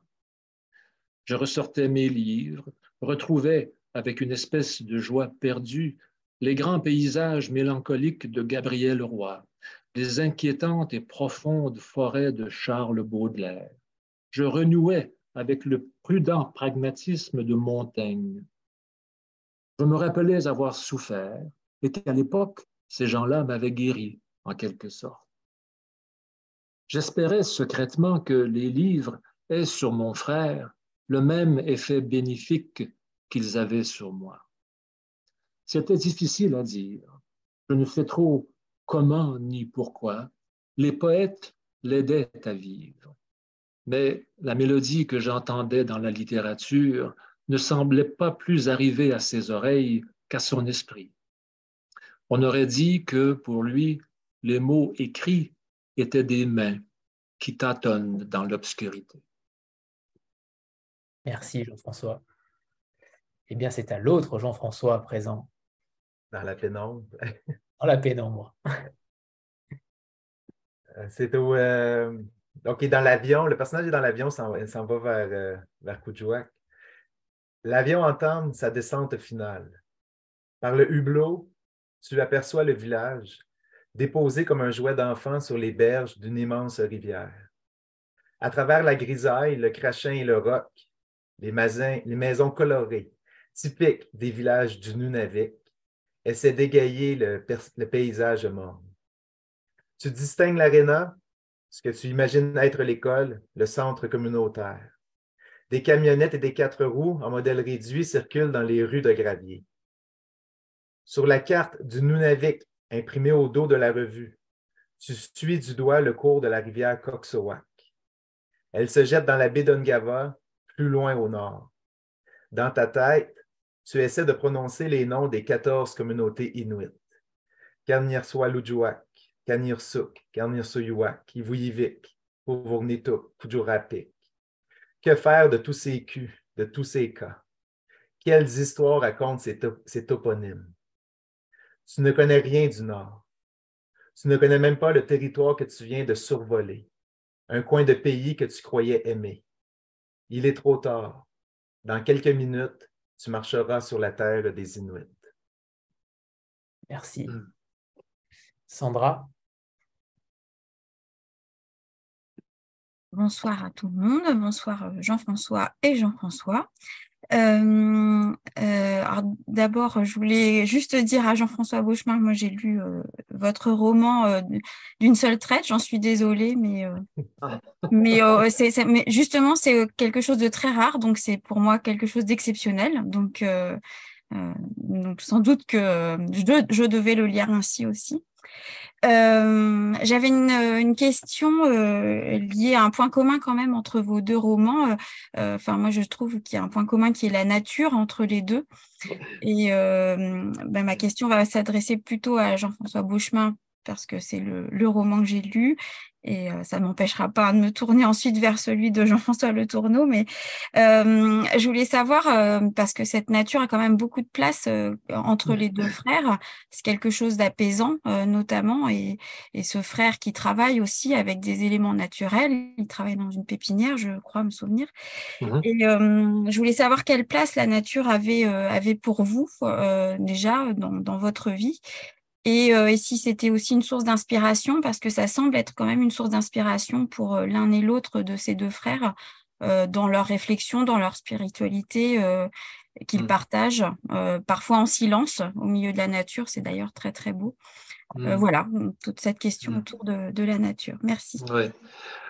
Eh bien, oui, moi, je vis, je vis à la campagne depuis de nombreuses années, depuis 30 ans déjà.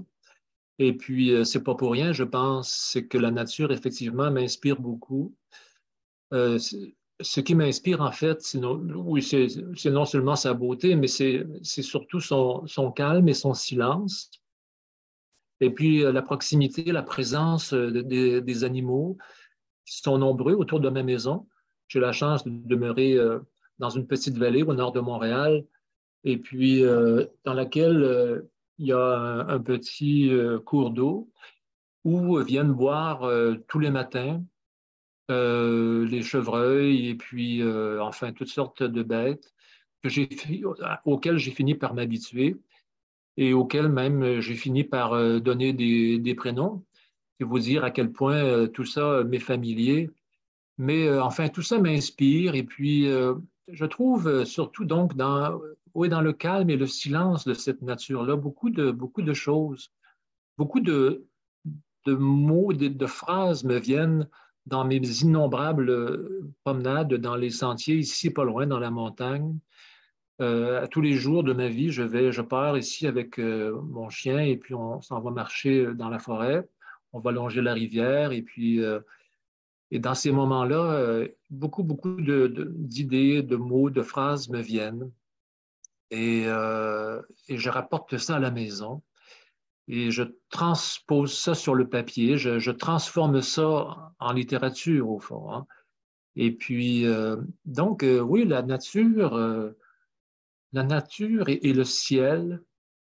je vis dans le fond d'une vallée et puis, ce qui fait que le ciel est très, très présent. Hein. Le ciel est comme un dôme au-dessus de la maison ici et euh, il y a une lumière très, très intense. Et euh, c'est ce qui fait peut-être aussi que, et ça, ça répond plus directement à votre question, à savoir en quoi la nature euh, intervient dans mes, dans mes livres. Quand, quand, quand je relis certaines de mes pages, je, trouve souvent beaucoup de lumière. Alors, une lumière peut-être plus existentielle, disons-le comme ça, plus métaphorique si on veut, mais n'empêche que cette lumière-là qu'il y a dans mes livres est directement inspirée de la lumière qui entre par les fenêtres de ma maison, hein, qui elle-même vient de ce ciel dont je parlais il y a un instant. Donc tout ça forme un tout, la nature, le ciel, les bêtes, la musique de la rivière qui coule pas très loin, le silence aussi de certains matins très très tôt, et, moi, là, je, prends tout ça et je, je, mets ça dans mes livres. Et ça fait 30 ans que je fais ça. Et euh, je ne vois pas de raison d'arrêter parce que, ma foi, euh, d'abord, j'y trouve un grand plaisir et, euh, et ça fonctionne. Je, je, vieillis comme tout le monde et pourtant, je ne vois pas le jour où je vais cesser d'avoir des idées de, de romans, de livres et de, et, bon, et je pense que tout ça vient, vient du fait que, en grande partie en tout cas, du fait que j'habite la campagne. Jean-François, les tourneaux. Ben, c'est comique parce que euh, ben, Jean-François et moi, on se connaissait, on se connaît pas personnellement, on connaît le travail euh, de l'un et l'autre, mais Jean-François vous disait que bon, qu'il habitait une vallée au nord de Montréal. Moi, j'habite une vallée, mais au sud de Montréal. Donc, il y, a, il y, a, un écho, je pense, entre nous, en plus de nos deux prénoms. Euh, mais donc, moi aussi, j'habite euh, à la campagne, dans la forêt. Donc, il y a les chevreuils, les, dindons sauvages. Ce matin, les, dindons sauvages envahissent la, forêt. Euh, fait que j'ai un, rapport quotidien avec, avec la nature. Fait que forcément, ça se retrouve dans mon écriture. J'aime beaucoup, beaucoup, beaucoup les, les écrivains américains qu'on associe des fois au nature writing ou ce genre d'écrits-là. Euh, mais les récits qui se passent en, nature. Donc, c'est quelque chose qui m'inspire beaucoup, là, autant en tant que lecteur, en tant qu'écrivain, mais aussi tout simplement au, quotidien. Je reviens encore à cette idée-là du, quotidien, de vivre avec, euh, de vivre au quotidien avec les éléments, de prendre le temps de, de, la voir, cette lumière, de, de, la contempler, de l'accueillir, parce que j'ai l'impression parfois qu'on peut passer à côté de, ces petits, de ces petits moments-là du quotidien. Moi, pour euh, compléter, avec le, pour la, question de Sandra, euh, je dirais que pour moi, le modèle, le modèle, euh, c'est Jean-François qui, à l'instant, évoquait les, écrivains adeptes du nature writing. Pour moi, le grand modèle, c'est Henri David Thoreau, le philosophe qui a écrit, comme on le sait, Walden, entre autres choses, entre autres merveilles.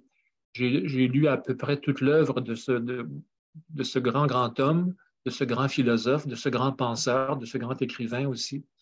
Et euh, Thoreau, euh, euh, on le sait, beaucoup, s'est beaucoup inspiré de la nature. Hein. Il a beaucoup écrit sur elle, dans Walden, entre autres, mais partout ailleurs. Et moi, je relis ça depuis, ça fait 50 ans que je lis Thoreau, et puis toujours avec le même plaisir. Et euh, j'avoue que ça a été toute ma vie une inspiration, une source d'inspiration très, très, très, très grande. Et encore aujourd'hui, euh, il n'y a pas un livre que j'écris, je pense, sans avoir une petite, euh, une petite pensée pour, pour Thoreau qui, qui, ma foi, est à la, est à la base, est à l'origine de mon intérêt pour l'écriture naturelle, dirions-nous. Agnès? Bonsoir à tous les deux. Euh, je, rebondis sur euh, le côté lumineux dont vous parliez tout à l'heure, euh, Jean-François Beauchemin, parce que j'ai été vraiment. je n'ai lu que Le Roi Telet parmi les, deux livres pour l'instant. Je l'ai lu hier soir. Je suis encore sous le choc parce mmh. que malgré la gravité du sujet, effectivement, cette lumière traverse le livre.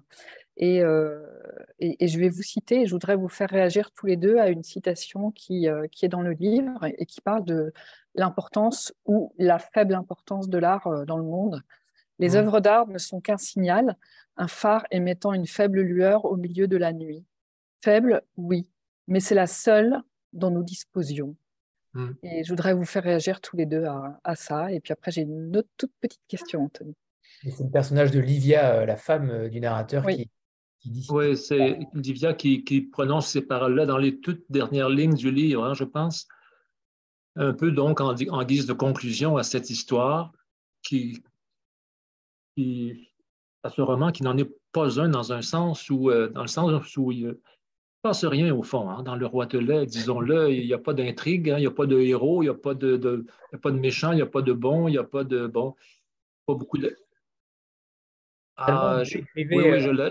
Je l'assume, c'était d'ailleurs pas la première fois que je, fais ça. J'ai écrit, beaucoup de livres dans lesquels il n'arrive rien. Et puis, bon, alors, c'est particulièrement vrai dans Le Roi Telet. Mais enfin, Livia, c'est vrai, à la fin, prononce ces mots-là sur l'art. Et c'est pas un hasard si je lui fais prononcer ces mots-là à la toute fin, c'est parce que je voulais qu'on les retienne, parce que c'est souvent les derniers mots qu'on retient hein, dans une conversation ou dans un, bon, dans un récit qu'on entend. Et pourquoi je voulais qu'on les retienne? Ben, c'est parce que, à mon humble avis, euh, je pense que l'art, effectivement, est à peu près, enfin, peut-être pas la seule, la seule, euh, le seul guide qu'on a, comme un, j'ai l'image d'un phare à l'esprit. Peut-être pas le seul, mais enfin, c'est un des, guides les plus fiables dont on dispose, je pense, pour traverser cette existence euh, parfois difficile et très, très nébuleuse pour ne pas dire parfois euh, obscur. Il y a toujours, euh, pour assurer notre pas dans cette obscurité, l'art, quelque part, que ce soit la musique, la poésie, la peinture, bon. Et en ce qui me concerne, en tout cas, l'art, je pense, m'a sauvé la vie à plus d'une reprise. Et c'est pour ça que je considère que les œuvres d'art, euh, plus que les artistes d'ailleurs, hein, mais les œuvres d'art, c'est-à-dire le, ce que font les artistes, euh, je pense que ça illumine le monde. Et je pense qu'il faut suivre cette lumière-là, beaucoup plus que la lumière émise, par exemple, par euh, nos succès financiers ou par nos acquisitions ou par, par notre, bon, alors, bien sûr, ces choses-là euh, ont de l'importance et comptent au cours d'une vie humaine. C'est important d'avoir de l'argent, c'est important d'avoir euh, bon, ce genre de choses, du succès et tout ce qu'on veut. Mais je pense qu'on aura beau avoir tout ça, si on n'a pas accès aux œuvres d'art, euh, on rate la vie, on passe à côté de la vie, parce qu'on passe à côté de la beauté la beauté essentielle. Parce que c'est ça que les, les, œuvres, je pense, nous, nous apprennent, nous transmettent, nous montrent. Euh, elles nous ramènent à l'essentiel. Hmm? On parlait d'instinct tout à l'heure. Je pense que l'art nous rappelle ça. Nous rappelle que est, nous sommes tous des êtres d'instinct. Alors bien sûr, oui, nous sommes des êtres de raison et de réflexion, mais il y a aussi une part instinctive en nous qu'on pour des raisons un peu étranges qu'on met de côté. C'est le monde moderne, je pense, qui veut ça. Alors, mais les arts, les, artistes et les œuvres nous rappellent euh, que cette petite voix qu'on entend au milieu de nous-mêmes, qui est la voix de l'instinct, je pense, elle existe et elle a son poids et son importance, euh, une très grande importance à mon sens. C'est la voix, c'est la voix de la lumière c'est celle qui nous guide, qui éclaire nos pas. Je, trouve que l'extrait euh, que vous avez lu, Agnès, euh, fait vraiment référence à ce que je disais tantôt sur l'humilité, puis sur euh, cette forme d'écriture discrète que j'apprécie en tant que lecteur. Puis, dans le, dans le passage, hein, c'est question de, de lueur. Euh, j'aime bien cette image de, lueur. Il y a une forme de fragilité là-dedans. Il y a une forme euh, d'humilité par rapport à, la vie, par rapport euh, au mystère. et j'aime mieux ces lueurs que les, lumières aveuglantes qui nous empêcheraient d'apprécier ce, qui est devant nous. Donc, je, trouve que l'extrait est vraiment bien choisi, puis exprime tout à fait ce que j'ai voulu dire tantôt avec l'humilité.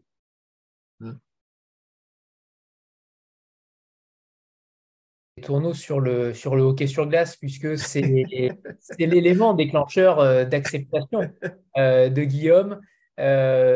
Chez les Inuits, tout, tout démarre à partir de ce moment-là aussi. J'aimerais que vous nous parliez de ce sport-là. Est-ce que c'est un sport que vous pratiquez? Est-ce que qu'est-ce qu'il y a derrière ce, ce, switch au final dans votre roman? Euh, oui, ben, effectivement, je, joue encore au, hockey, euh, mais au-delà du hockey, ça répète le foot. Euh, c'est, l'idée que quand, quand on est confronté à, des difficultés de communication, il faut trouver une façon, trouver une façon différente peut-être pour communiquer avec les gens. Puis, donc là, ici, ça a été le sport, le langage universel le, bon, le sport peut parfois être euh, brutal et euh, euh, abrutissant, mais dans sa meilleure expression, le sport, c'est une lueur aussi, c'est une forme d'art pour moi.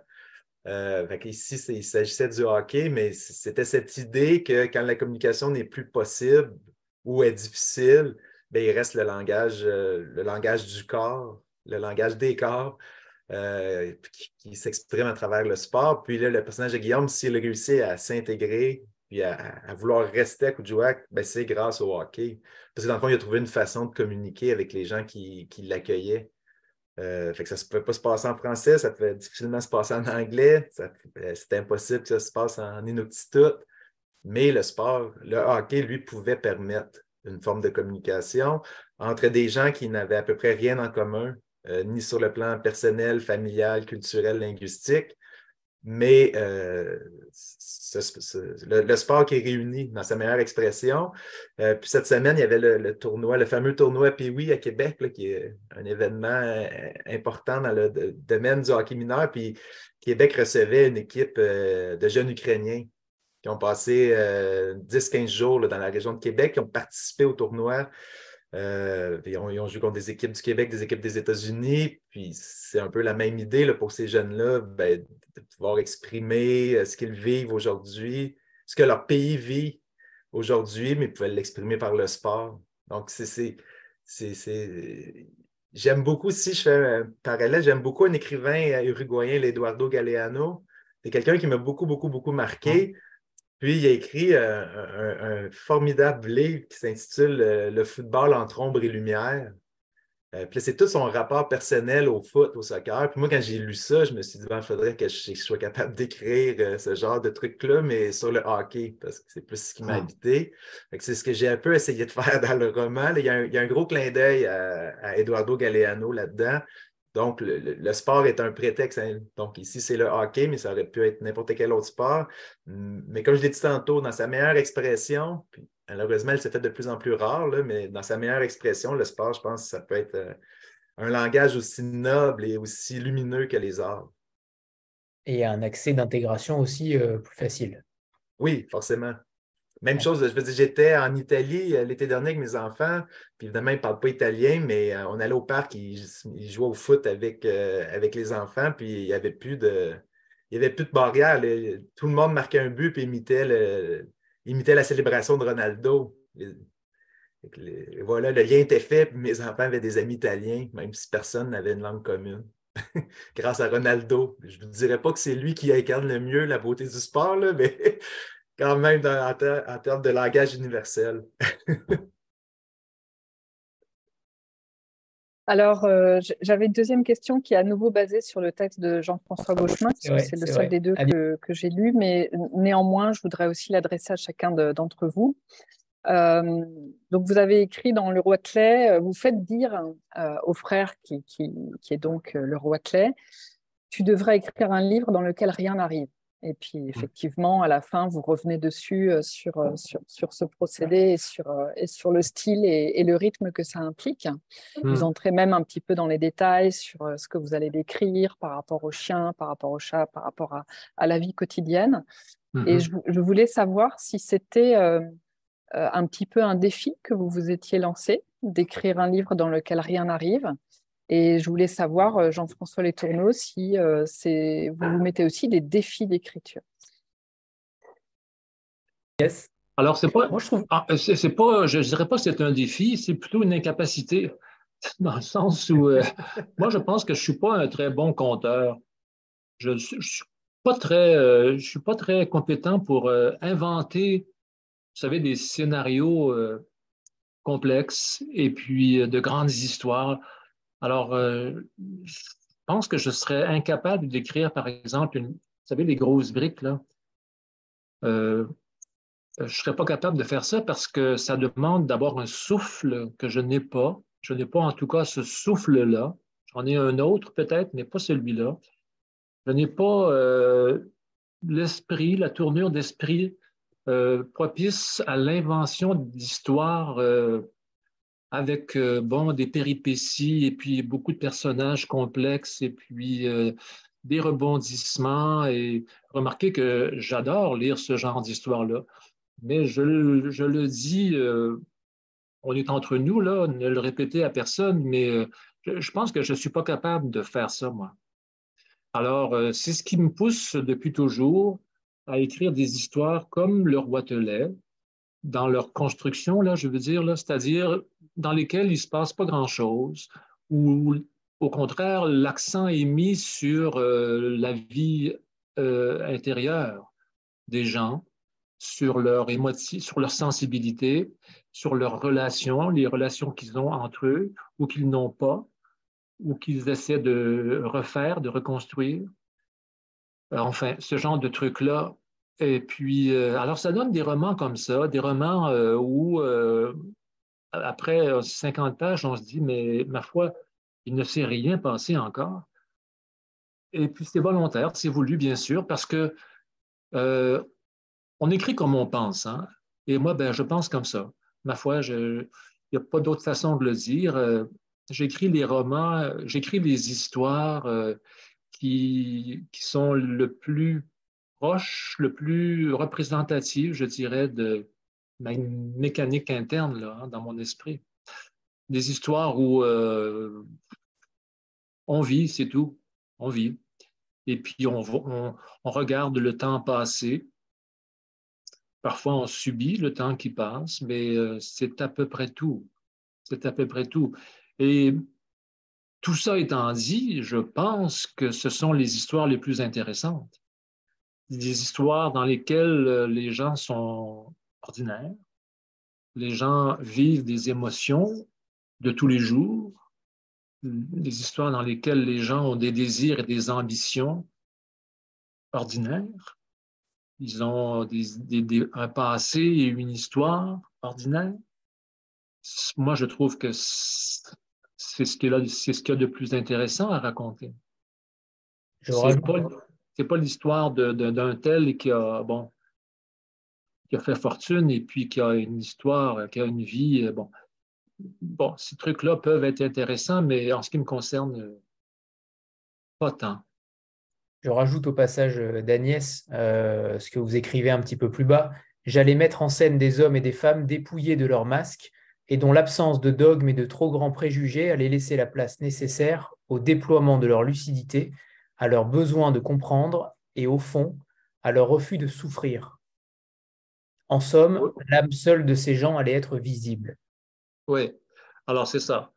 En somme, en somme, je parle de l'âme des gens je l'ai écrit, je ne me souvenais pas de ça, mais oui, c'est exactement ça. Euh. En réalité, Jean-François, c'est moi qui l'ai rajouté. Vous l'avez pas. Non, je plaisante.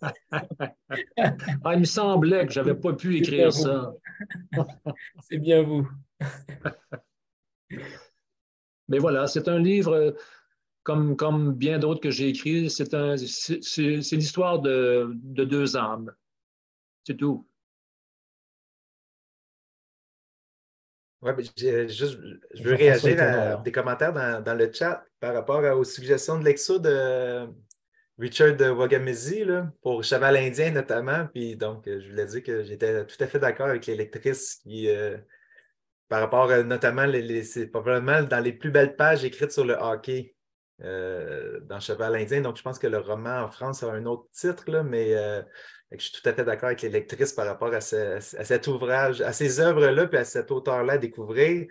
Euh, par rapport au défi d'écriture, ben, ce, rien qui contient tout, comme Jean-François est capable de le faire, c'est sûr que c'est pour. Euh, un, ça peut être un idéal pour un écrivain comme moi. Sinon, avec le roman Le territoire sauvage de l'âme, il y avait l'idée, le défi aussi qui était le manque à la base, peut-être, qui, a déclenché l'écriture. C'était cette idée de d'écrire une lettre d'amitié ou une lettre d'amour à mes anciens élèves de coup de joie que je n'ai jamais revus. Euh, moi, tout le restant de ma vie, ben, tout le restant, les, 10-15 années qui ont suivi mon départ de coup de joie, qui a réorienté tout, mon parcours professionnel, mon parcours d'écriture, mon parcours d'enseignant. Je, reste toujours avec cette idée que cette expérience, ce séjour-là a, orienté mon parcours, ma, trajectoire et que je suis redevable quelque part à, cette communauté-là qui m'a accueilli. Euh, c'était un peu le défi d'écriture. Je me dis, j'aimerais leur envoyer. Euh, je ne suis pas très Facebook et tout ça, fait que je n'ai pas gardé de lien avec, euh, avec ces gens-là. je me disais, bon, le, roman arrivera ou arrivera pas, mais pour moi, ça a été une façon de combler euh, ce manque. Donc, de juste leur. une façon de les remercier presque. On comprend. J'aimerais vous poser une question à tous les deux, notamment sur, sur l'avenir, puisque euh, que ce soit Jean-François Beauchemin qui questionne euh, le monde sur l'avenir aussi, qu'est-ce qu'il va nous euh, réserver, et vous, Jean-François Letourneau, sur le monde que nous allons laisser à nos enfants ou à, nos, survivants. J'aimerais savoir comment vous le voyez, ce monde, comment vous le voyez, et notamment, je rebondis sur, sur une phrase encore de Jean-François Beauchemin dans son livre, euh, nous sommes de mauvais peintres et nous manquons de recul et peignons sur la, toile un paysage déformé par notre vision trop étroite. Est-ce que ça résumerait pas aussi euh, peut-être euh, la vision que... Alors, tout à l'heure, en, off, on parlait de la différence culturelle peut-être et la différence linguistique, la différence d'émotion entre le Québec et la France, parce que, à mon sens et personnellement, je trouve qu'au Québec, les écrivains ont quelque chose de de plus, quelque chose qui ne s'explique pas forcément, mais qui est différent des auteurs français, qui prennent un peu plus de recul sur le monde, qui ont un champ de vision qui est plus large, un spectre plus large. Euh, j'aimerais savoir comment vous voyez justement euh, cet avenir-là que vous pouvez mettre en lumière dans, euh, dans vos romans, et pas que, mais votre, vos avis et votre vision du monde m'intéressent. Alors moi, je, moi, je, refuse, euh, et j'ai toujours refusé, d'aussi loin que je me souvienne, euh, d'être pessimiste. Hein. Euh, bon, ça ne m'empêche pas, comme tout le monde, de voir l'état du monde, l'état, ah, ah, ouais, disons-le, l'état par moments assez lamentable du monde, par les temps qui courent en tout cas. Alors, je vois bien ça comme tout le monde, mais ça étant dit, je ne suis pas du tout euh, comme ces prophètes de malheur qui nous prédisent euh, un avenir euh, de destruction et puis qui nous disent, qui nous répètent ad nauseam qu'on court à notre perte et qu'on se dirige sur un, sur un mur. Je ne crois pas à ça une seconde. Je crois au contraire que, alors, je pense qu'on va se rendre très, très loin dans la bêtise on va se rendre très certainement sur le bord du précipice, non? N'est-ce pas? Mais je pense que rendu là, parce qu'on n'aura plus le choix, hein, et parce qu'on est bête comme ça, mais rendu là, on posera les bons gestes, on prendra les bonnes décisions et les choses vont commencer à être euh, meilleures. Mais euh, je ne crois pas du tout que, l'humanité, le genre humain et le, monde est, voué à, l'échec, à la destruction, à, sa fin, euh, pas du tout. Moi, je ne crois pas qu'il existe dans la nature. On y revient. Il n'existe pas, je pense, euh, d'espèce suicidaire. Ça n'existe pas. Et pas plus l'espèce humaine que les autres. Alors, euh, on va continuer à faire nos bêtises pendant un moment, je pense. On va aller très, très loin. On va pousser ça très, très loin. Mais euh, un jour, lointain, vous et moi, on ne connaîtra pas ça, je pense, mais un jour, euh, les choses iront mieux et le monde sera meilleur, bien, bien meilleur qu'il ne l'est aujourd'hui et qu'il ne l'a jamais été. Je crois ça profondément. Et c'est ce que je raconte en filigrane, je dirais, dans mes, dans mes livres. Il y a toujours une espèce de, lumière, encore là, je reviens là-dessus, qui, euh, qui plane au-dessus des, de, ces, de ces gens que je décris. Et euh, il y a toujours une lumière dans leur esprit et dans leur cœur. Mais alors, voilà, pour répondre à la question, euh, je, demeure inquiet pour l'avenir proche et à moyen terme, disons-le comme ça, mais pour l'avenir éloigné, euh, ça va je pense que ça va être formidable. Moi, j'aurais aimé ça naître, j'aurais aimé ça naître dans mille ans ou dans trois mille ans. Je pense que le monde à ce moment-là sera un endroit formidable. C'est plutôt rare d'entendre ce discours. ouais, ouais, mais J'aimerais le voir plus répandu, à vrai dire. Je me sentirais moins seul, c'est vrai.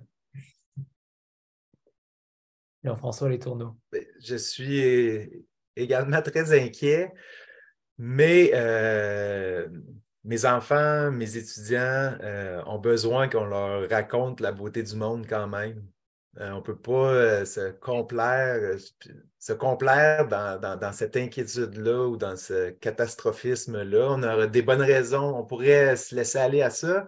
Mais quand je regarde les enfants, quand je regarde euh, mes étudiants, mes étudiantes, quand je regarde par la fenêtre, que je vois la forêt, je me dis, il faut qu'on trouve la force et le courage, peu importe la situation, pour continuer à transmettre cette, euh, cette beauté du monde-là qui, pour moi, passe à travers la littérature, passe à travers euh, la tradition orale, ces histoires qu'on se raconte depuis des, centaines, voire des milliers d'années.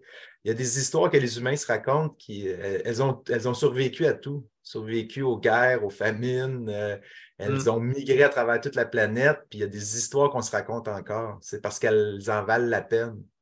Mm. et donc, malgré l'inquiétude quotidienne qui est la mienne, malgré l'angoisse que m'inspire l'état du monde, chaque jour, euh, mes enfants et mes étudiants m'obligent à essayer de leur transmettre la beauté du monde parce que sinon, il n'y a pas rien de. Je vais rester couché le matin, je vais attendre que ça passe. dans, ce sens-là, euh, c'est un devoir, on n'a pas le choix. La question ne se pose pas, en fait. Hmm. Avant de nous lire un deuxième passage euh, chacun, euh, j'aimerais que vous nous parliez de poésie, parce que la poésie, euh, vous l'avez tous les deux dans, vos romans respectifs. Elle agit particulièrement sur le frère euh, du narrateur chez, Jean-François Beauchemin, puisque vous dites à un moment donné, et vous adressez un, message aux futurs écrivains d'être peintre avant d'être poète. C'est assez fort comme formule de ne pas parler d'imagination, mais d'abord d'observation du monde. Et ça, c'est plutôt, euh, plutôt rare aussi comme parole. J'aimerais que vous nous parliez de ça, de la poésie. Est-ce que la poésie a un rôle particulier chez tous les deux? Dans votre manière d'être, puisque ce n'est pas uniquement une matière littéraire poétique, mais la poésie au sens noble du terme. J'aimerais que vous nous parliez de ça, de, cette, de ce mot si, euh, si particulier, poésie, qui regroupe tant de choses à la fois. Qu'est-ce que ça évoque pour vous? Euh, Je vais peut-être juste dire que j'ai la, phrase que vous venez de lire, Anthony, dans le, roman de Jean-François, je l'avais prise en note. Cette idée d'être observateur. Et, euh, moi, ça me fait juste penser à une poète euh, qui s'appelle Rita Mestococho, qui était nous de la Côte-Nord, ici au Québec. Puis, euh, elle, elle, dit souvent dans, sa poésie qu'elle ne croit pas là, au mythe du créateur, l'artiste en tant que créateur. Il existe, mais pour elle, c'est pas l'artiste ou l'écrivain n'est pas un créateur, c'est un transmetteur. Euh, elle, s'inscrit vraiment dans cette idée de transmission, notamment de la tradition orale chez, son peuple, etc. Mais moi, c'est une idée qui me porte beaucoup plus. Cette idée de, transmettre, cette idée de partager, cette idée d'observer puis de, partager par la suite, plutôt que cette prétention de créer quelque chose. Et dans, dans ce sens-là, je rejoins peut-être ce que Jean-François disait tantôt. Euh, pourquoi inventer euh, des, mondes imaginaires? Euh, bon, il y en a qui le font et qui le font très bien, mais pour moi, le monde que nous avons est, formidable. Puis, juste en témoigner, ça devrait nous suffire. puis de prendre conscience à quel point il est formidable. Donc là, je suis vraiment dans, ce sens-là inspiré par les poètes des Premières Nations que j'ai beaucoup fréquentés dans les dernières années, avec lesquels j'ai travaillé.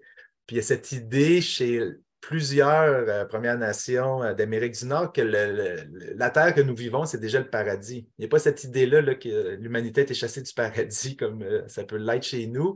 le paradis, c'est ce que nous avons. donc, à nous, de, à partir du moment que tu acceptes cette idée-là, il me semble que le, reste vient avec, dont la, la, préservation de cette beauté du monde. Donc, la poésie, pour moi, passe beaucoup, beaucoup par le rapport à la nature. Oui, la beauté, la beauté du monde, euh, parce que la beauté, la, poésie, au fond, elle, est, elle est là, je pense. C'est quelque chose euh, dans notre monde euh, contemporain avec, bon, avec tout ce qu'il a de bon et de mauvais, là, mais Enfin, parce qu'il est rapide, entre autres choses, le, monde dans lequel on vit, ça fait qu'on on, passe vite justement à côté de certaines choses, comme la beauté, la beauté des choses. Et, la beauté du, monde, elle est, elle est partout. Alors, bien sûr, il y a de la laideur, mais il y a beaucoup, beaucoup de beauté, beaucoup de beauté. Et pas juste euh, sur Terre. Hein. On regarde dans les télescopes euh, ces temps-ci, et puis euh, on regarde ces images que nous rapportent euh, les gens de la NASA euh, de la planète Mars, et puis, bon, euh, la beauté, dans, elle, est, elle, est, universelle dans ce sens-là, hein, elle est dans, l'univers. Et ça moi, je n'arrive pas à oublier ça. C'est pour ça peut-être que parfois je me sens un petit peu pas en retrait, mais en marge du monde parce que j'ai l'impression que je regarde des choses euh, que personne ne regarde. Et euh, bon, mais ça, bon, c'est une chose en soi, c'est mon problème, mais ce que je veux dire, c'est que la poésie, pour y revenir, elle est là. Elle est dans, dans cette beauté. Euh, elle, est dans, elle est dans le mystère du monde, au fond. Le, le monde tel qu'on le connaît, quand on y pense un peu, c'est un endroit immensément mystérieux. Hein. Il y a plein de choses inexplicables, euh, inexpliquées, en tout cas, dont on est témoin pourtant. Et puis c'est ça, c'est ça qui est extraordinaire, c'est qu'on regarde ces choses-là. J'ai vu il n'y a pas longtemps encore euh, un chien, une chienne euh, accoucher de ses petits. Et puis, ça paraîtra d'une grande banalité, mais c'était extraordinairement émouvant de voir ça. Il y avait une poésie là-dedans, parce qu'il y avait une beauté, justement. C'est la vie se poursuit. Hein. Alors, juste ça, c'est extraordinaire. Mais moi, je pense, euh, je ne veux pas m'égarer là et puis commencer avec mes, histoires existentielles, comme c'est souvent mon habitude, pardonnez-moi, mais euh, ce que je veux dire, c'est que la beauté, elle est là, elle est autour de nous, elle est partout, elle est dans le mystère surtout. Et je trouve que parfois elle est aussi dans les mots, dans les livres, dans la littérature. Mais elle est avant tout, je pense, euh, dehors, dès le moment où on, ouvre la porte de la maison hein, et qu'on voit euh, la montagne et puis le ciel. Et puis. Euh, hein. et moi, je me laisse toujours imprégner par ça, transporter par ça, émouvoir par ça et je le mets dans mes livres.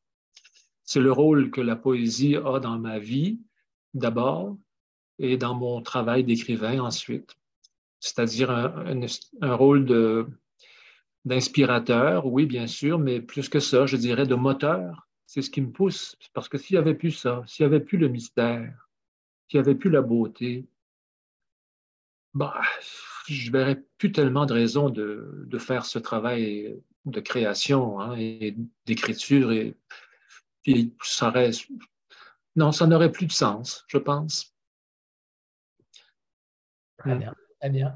Alors, une dernière question avant de, avant de, passer à l'extrait. Euh, si vous deviez retenir un seul livre, un seul livre euh, de toute votre vie, un livre qui vous a euh, marqué, que, que ce soit dans n'importe quelle période, mais j'aime hmm. beaucoup savoir ce que, ce qu'un écrivain également peut lire et peut, euh, peut avoir comme émotion à la lecture d'un autre livre. Euh, alors, vous n'avez pas le droit évidemment de citer ce que vous avez déjà cité ce soir, euh, ou ceux qui sont cités dans le livre, puisque aussi Jean-François Beauchemin, vous en citez, il y a quelques références, peut-être réelles ou pas, peu importe, mais si vous ne deviez retenir qu'un seul livre, lequel serait-il?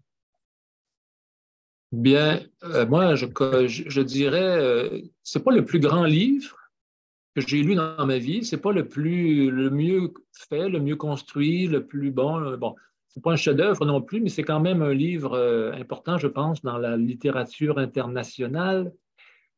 C'est surtout le livre qui, m'a ouvert toute grande les portes de la littérature et du métier d'écrivain. C'est-à-dire, c'est le premier livre que j'ai lu dans ma vie petit enfant, et c'est surtout le premier livre que j'ai aimé. Et je parle de Robinson Crusoe, de Daniel Defoe. C'est le livre pour moi qui est le début, ça a été le début de toute chose, de, toute cette grande aventure qui se poursuit encore aujourd'hui pour moi, euh, quoi, presque 55 ans plus tard. J'ai 62 ans aujourd'hui. J'ai lu ça, je devais avoir, je sais pas, 8 ou 9 ans, 10 ans peut-être. Euh, l'été pendant les vacances d'école, je me souviens, et ça m'avait bouleversé parce que je m'étais dit pour la première fois, mais quoi, on peut faire ça avec des mots, on peut raconter ça, on peut, décrire des choses comme ça, on peut émouvoir comme ça, on peut euh, évoquer des images comme ça, en mettant des mots ensemble à la queue leu on peut faire ça? Moi, tout ce que je connaissais des, des mots jusque-là et des phrases, ben, c'était, c'était dans les livres de grammaire qu'on me faisait lire, dans les livres, de, dans les, livres d'exercice de lecture qu'on me faisait lire à la petite école. Hein, Léa a donné une pomme au professeur. Voilà. Pour moi, c'était ça la littérature. Et tout à coup, on me donnait accès à un monde, au fond, hein, c'était ça. On me sortait de la petite école pour me faire entrer dans euh, cette grande salle qui, est la vraie vie. Et puis, euh, alors, je n'ai jamais oublié ce livre-là parce que pour moi, ça a été le, point de départ. Ça a été l'allumette qui a mis le feu aux poudres. Et euh, voyez-vous, le feu, le feu flambe depuis ce temps-là. Alors, bien sûr, j'ai lu, bien sûr, depuis ce temps-là, euh, d'innombrables livres infiniment plus, euh, plus euh, bon, mieux faits, plus intéressants, plus réputés, plus beaux, plus bon. Bien sûr, bien sûr, mais celui-là aura toujours une place dans mon cœur pour ces raisons-là. C'était justement un livre qui, qui sortait peut-être des sentiers battus et qui, qui n'avait pas une popularité entre guillemets mondiale et d'une peut-être d'une immense littérature euh, élitiste. Non, c'était vraiment un livre qui vous euh, forge en tant qu'individu et, c'était une réponse parfaite, Jean-François. Mmh. Ah. Alors, Jean-François Les Tourneaux maintenant. Euh, ouais, c'est aussi une lecture qui a été marquante pour moi. Euh, J'avais 17-18 ans. Puis c'est À l'Est d'Éden de John Steinbeck. Euh, c'est un classique, évidemment, mais pour moi, ça a été important parce que euh, j'ai été élevé dans une famille de garçons où euh, le hockey était le cœur de nos vies. puis j'ai vraiment grandi avec cette passion, mais à la maison, il y avait beaucoup, beaucoup, beaucoup de livres. Donc, mes parents sont de grands lecteurs. Et euh, donc, euh, j'ai toujours beaucoup lu, malgré euh, des fois il y a le cliché du, sportif qui, ne lit pas, mais dans, ma famille, donc, il y avait cette, coexistence-là entre le sport et la littérature. Mais la littérature restait quand même pour moi en, périphérie. donc, c'était vraiment le hockey qui était ma préoccupation première. Puis après avoir lu Stenbeck à l'Est d'Eden, je me rappelle encore aujourd'hui, c'est comme un moment d'épiphanie. J'ai fermé le livre en me disant à partir de ce moment-ci, je ne sais pas de quelle forme ça va prendre, mais la littérature va, être au cœur de ma vie. Donc, c'est le moment où le, hockey est devenu, euh, a été euh, dépassé par la littérature. Euh, puis, comme je vous dis, j'avais 17-18 ans, donc c'était très candide, mais je ne savais pas sous quelle forme ça allait prendre, mais je savais qu'à partir de cette lecture-là, la, littérature venait de me happer, puis ça ne s'est pas démenti. Là. Donc, c'est devenu le cœur de ma vie euh, grâce à, ce grand classique des lettres américaines.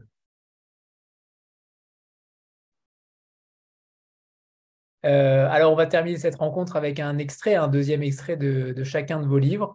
Euh, si Jean-François Beauchemin est prêt, on commence avec lui. Sinon, Jean-François. Oui, d'accord. C'est curieux, curieux, parce que l'extrait que j'ai choisi, on en a beaucoup parlé aujourd'hui. Euh, Agnès en a même elle-même lu quelques mots tout à l'heure, mais je vais revenir sur ce même passage, si vous me permettez. Et je vais aller même jusqu'à la fin euh, du livre parce que c'est sur ces mots-là, en fait, que le livre se conclut. J'étais encore sous les draps quand j'ai demandé à Livia à quoi sert l'art aujourd'hui dans ce monde où nous vivons? Elle achevait d'enfiler sa robe lorsqu'elle m'a dit Il me semble que c'est une sorte d'acte de résistance, rien de prodigieux. Pour tout dire, je crois que la peinture, la littérature, la photographie, la musique ou le cinéma, toutes ces choses-là, pour la plupart, ne contribuent que très modestement à la bonne marche du monde. Les œuvres d'art ne sont qu'un signal, un phare émettant une faible lueur au milieu de la nuit. Faible, oui, mais c'est la seule dont nous disposions. C'est ce qui explique, il me semble, qu'il n'y a presque rien dans ce livre que j'ai terminé d'écrire il y a trois jours. Juste une histoire, au fond très simple, de jardins qu'on soigne et qu'on arrose, de saisons qui passent, et de gens quelquefois malheureux, c'est vrai, mais en paix relative avec leurs regrets, sans peur exagérée de l'avenir, et qui s'étonnent ensemble de la brièveté de leur existence et puis entremêlée à celle de ces gens ordinaires, l'histoire aussi d'un homme à la tête pleine d'ombre et de secrets, mais au sommet de laquelle filtre un mince ray de lumière, un roitelet, qui, plus douloureusement que les autres, se trouble des transformations qui s'opèrent en lui. La vie passe, m'a dit ce matin mon frère, une fois achevé sa lecture de mon manuscrit la vie passe, banale, insignifiante, et pèse pourtant à ce point sur la pensée, le caractère et l'âme, qu'elle finit par leur donner une raison d'être. Oui, presque rien n'arrive dans cette histoire, mais tout y a un sens. Le nom de votre frère, c'est, enfin le nom, le surnom de votre frère, euh, cet oiseau, là je vous cite, oiseau si fragile dont l'or et la lumière de l'esprit s'échappaient par le haut de la tête. Oui, c'est ça. Le, narrateur compare son frère à un oiseau, lui qui aime tant les oiseaux par ailleurs. Il compare son frère à un roitelet, ce petit oiseau qui a une, touffe de, plumes jaunes sur la, terre, sur la tête, comme si la lumière s'échappait de sa tête. Alors, il compare son frère à, un petit oiseau, au fond, avec un, esprit lumineux, hein, duquel l'esprit s'éloigne, s'échappe la lumière. Jean-François Letourneau. C'est drôle, j'ai choisi un extrait qui fait justement référence à plusieurs, euh, plusieurs moments de notre discussion d'aujourd'hui, notamment sur la beauté du monde. Puis, il faut savoir que Guillaume, quand il revient euh, au sud, ben, il, essaie de garder un, contact avec le nord. Donc, il, va ériger une tente, une tente prospecteur qu'on appelle ici, là, une tente en toile solide qu'on peut utiliser l'hiver puis chauffer.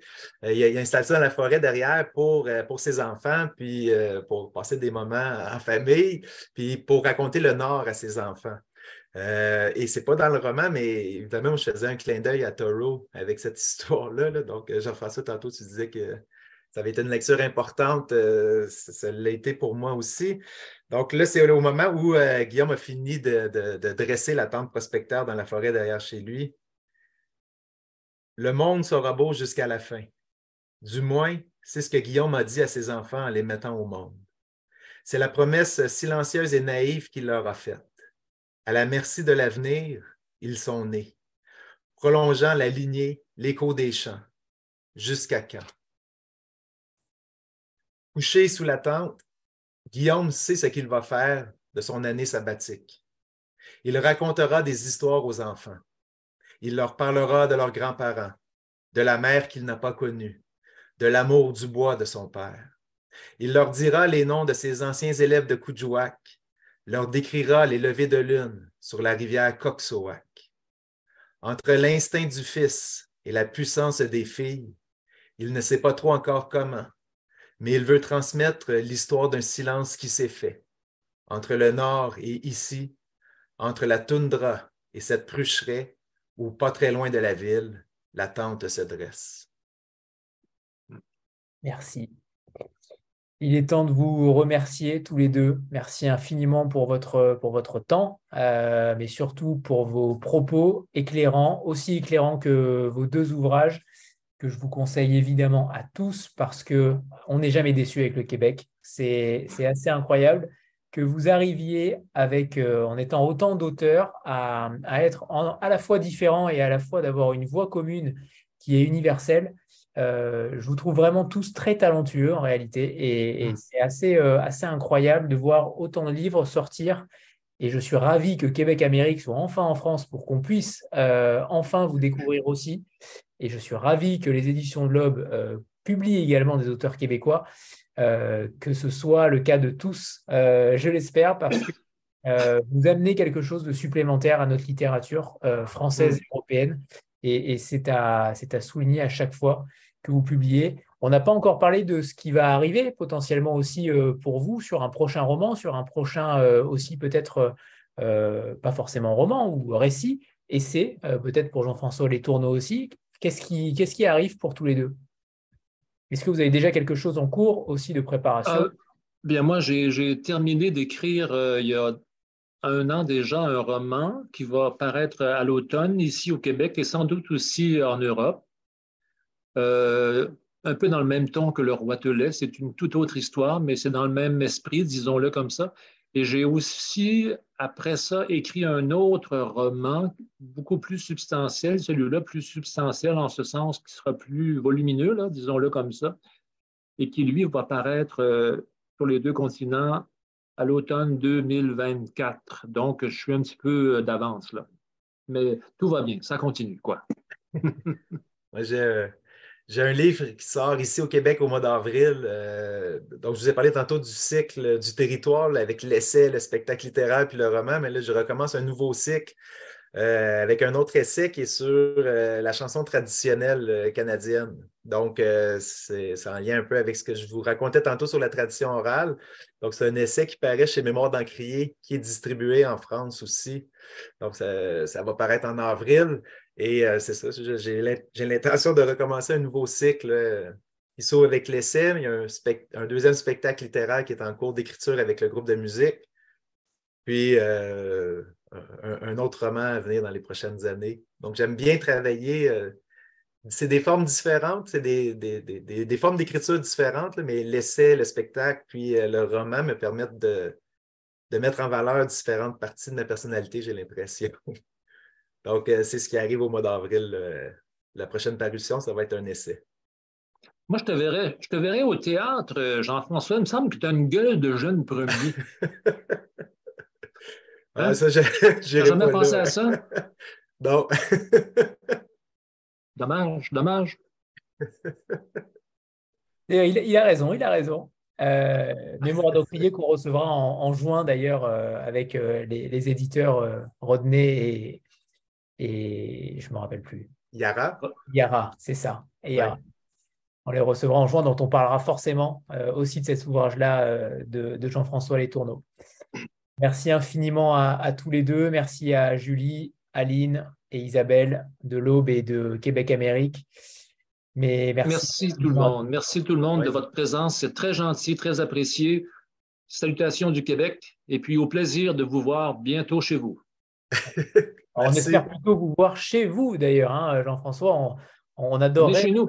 Je vais vous accueillir à la maison, à la campagne. Venez, venez. au nord ou au sud? Les deux? C'est bon? Quelques, quelques, jours chez Jean-François, quelques jours au sud avec moi. Euh, moi, je suis près de la frontière américaine. très bien, très bien. Merci infiniment à tous les deux et bravo. Merci beaucoup. Merci, bonne soirée tout le monde. Au revoir tout le monde. Merci, bonne soirée. Bye bye, merci beaucoup. Là. Salut Jean-François. Oui, bye bye Jean-François. Au plaisir. Oui, au plaisir. Au revoir à tous.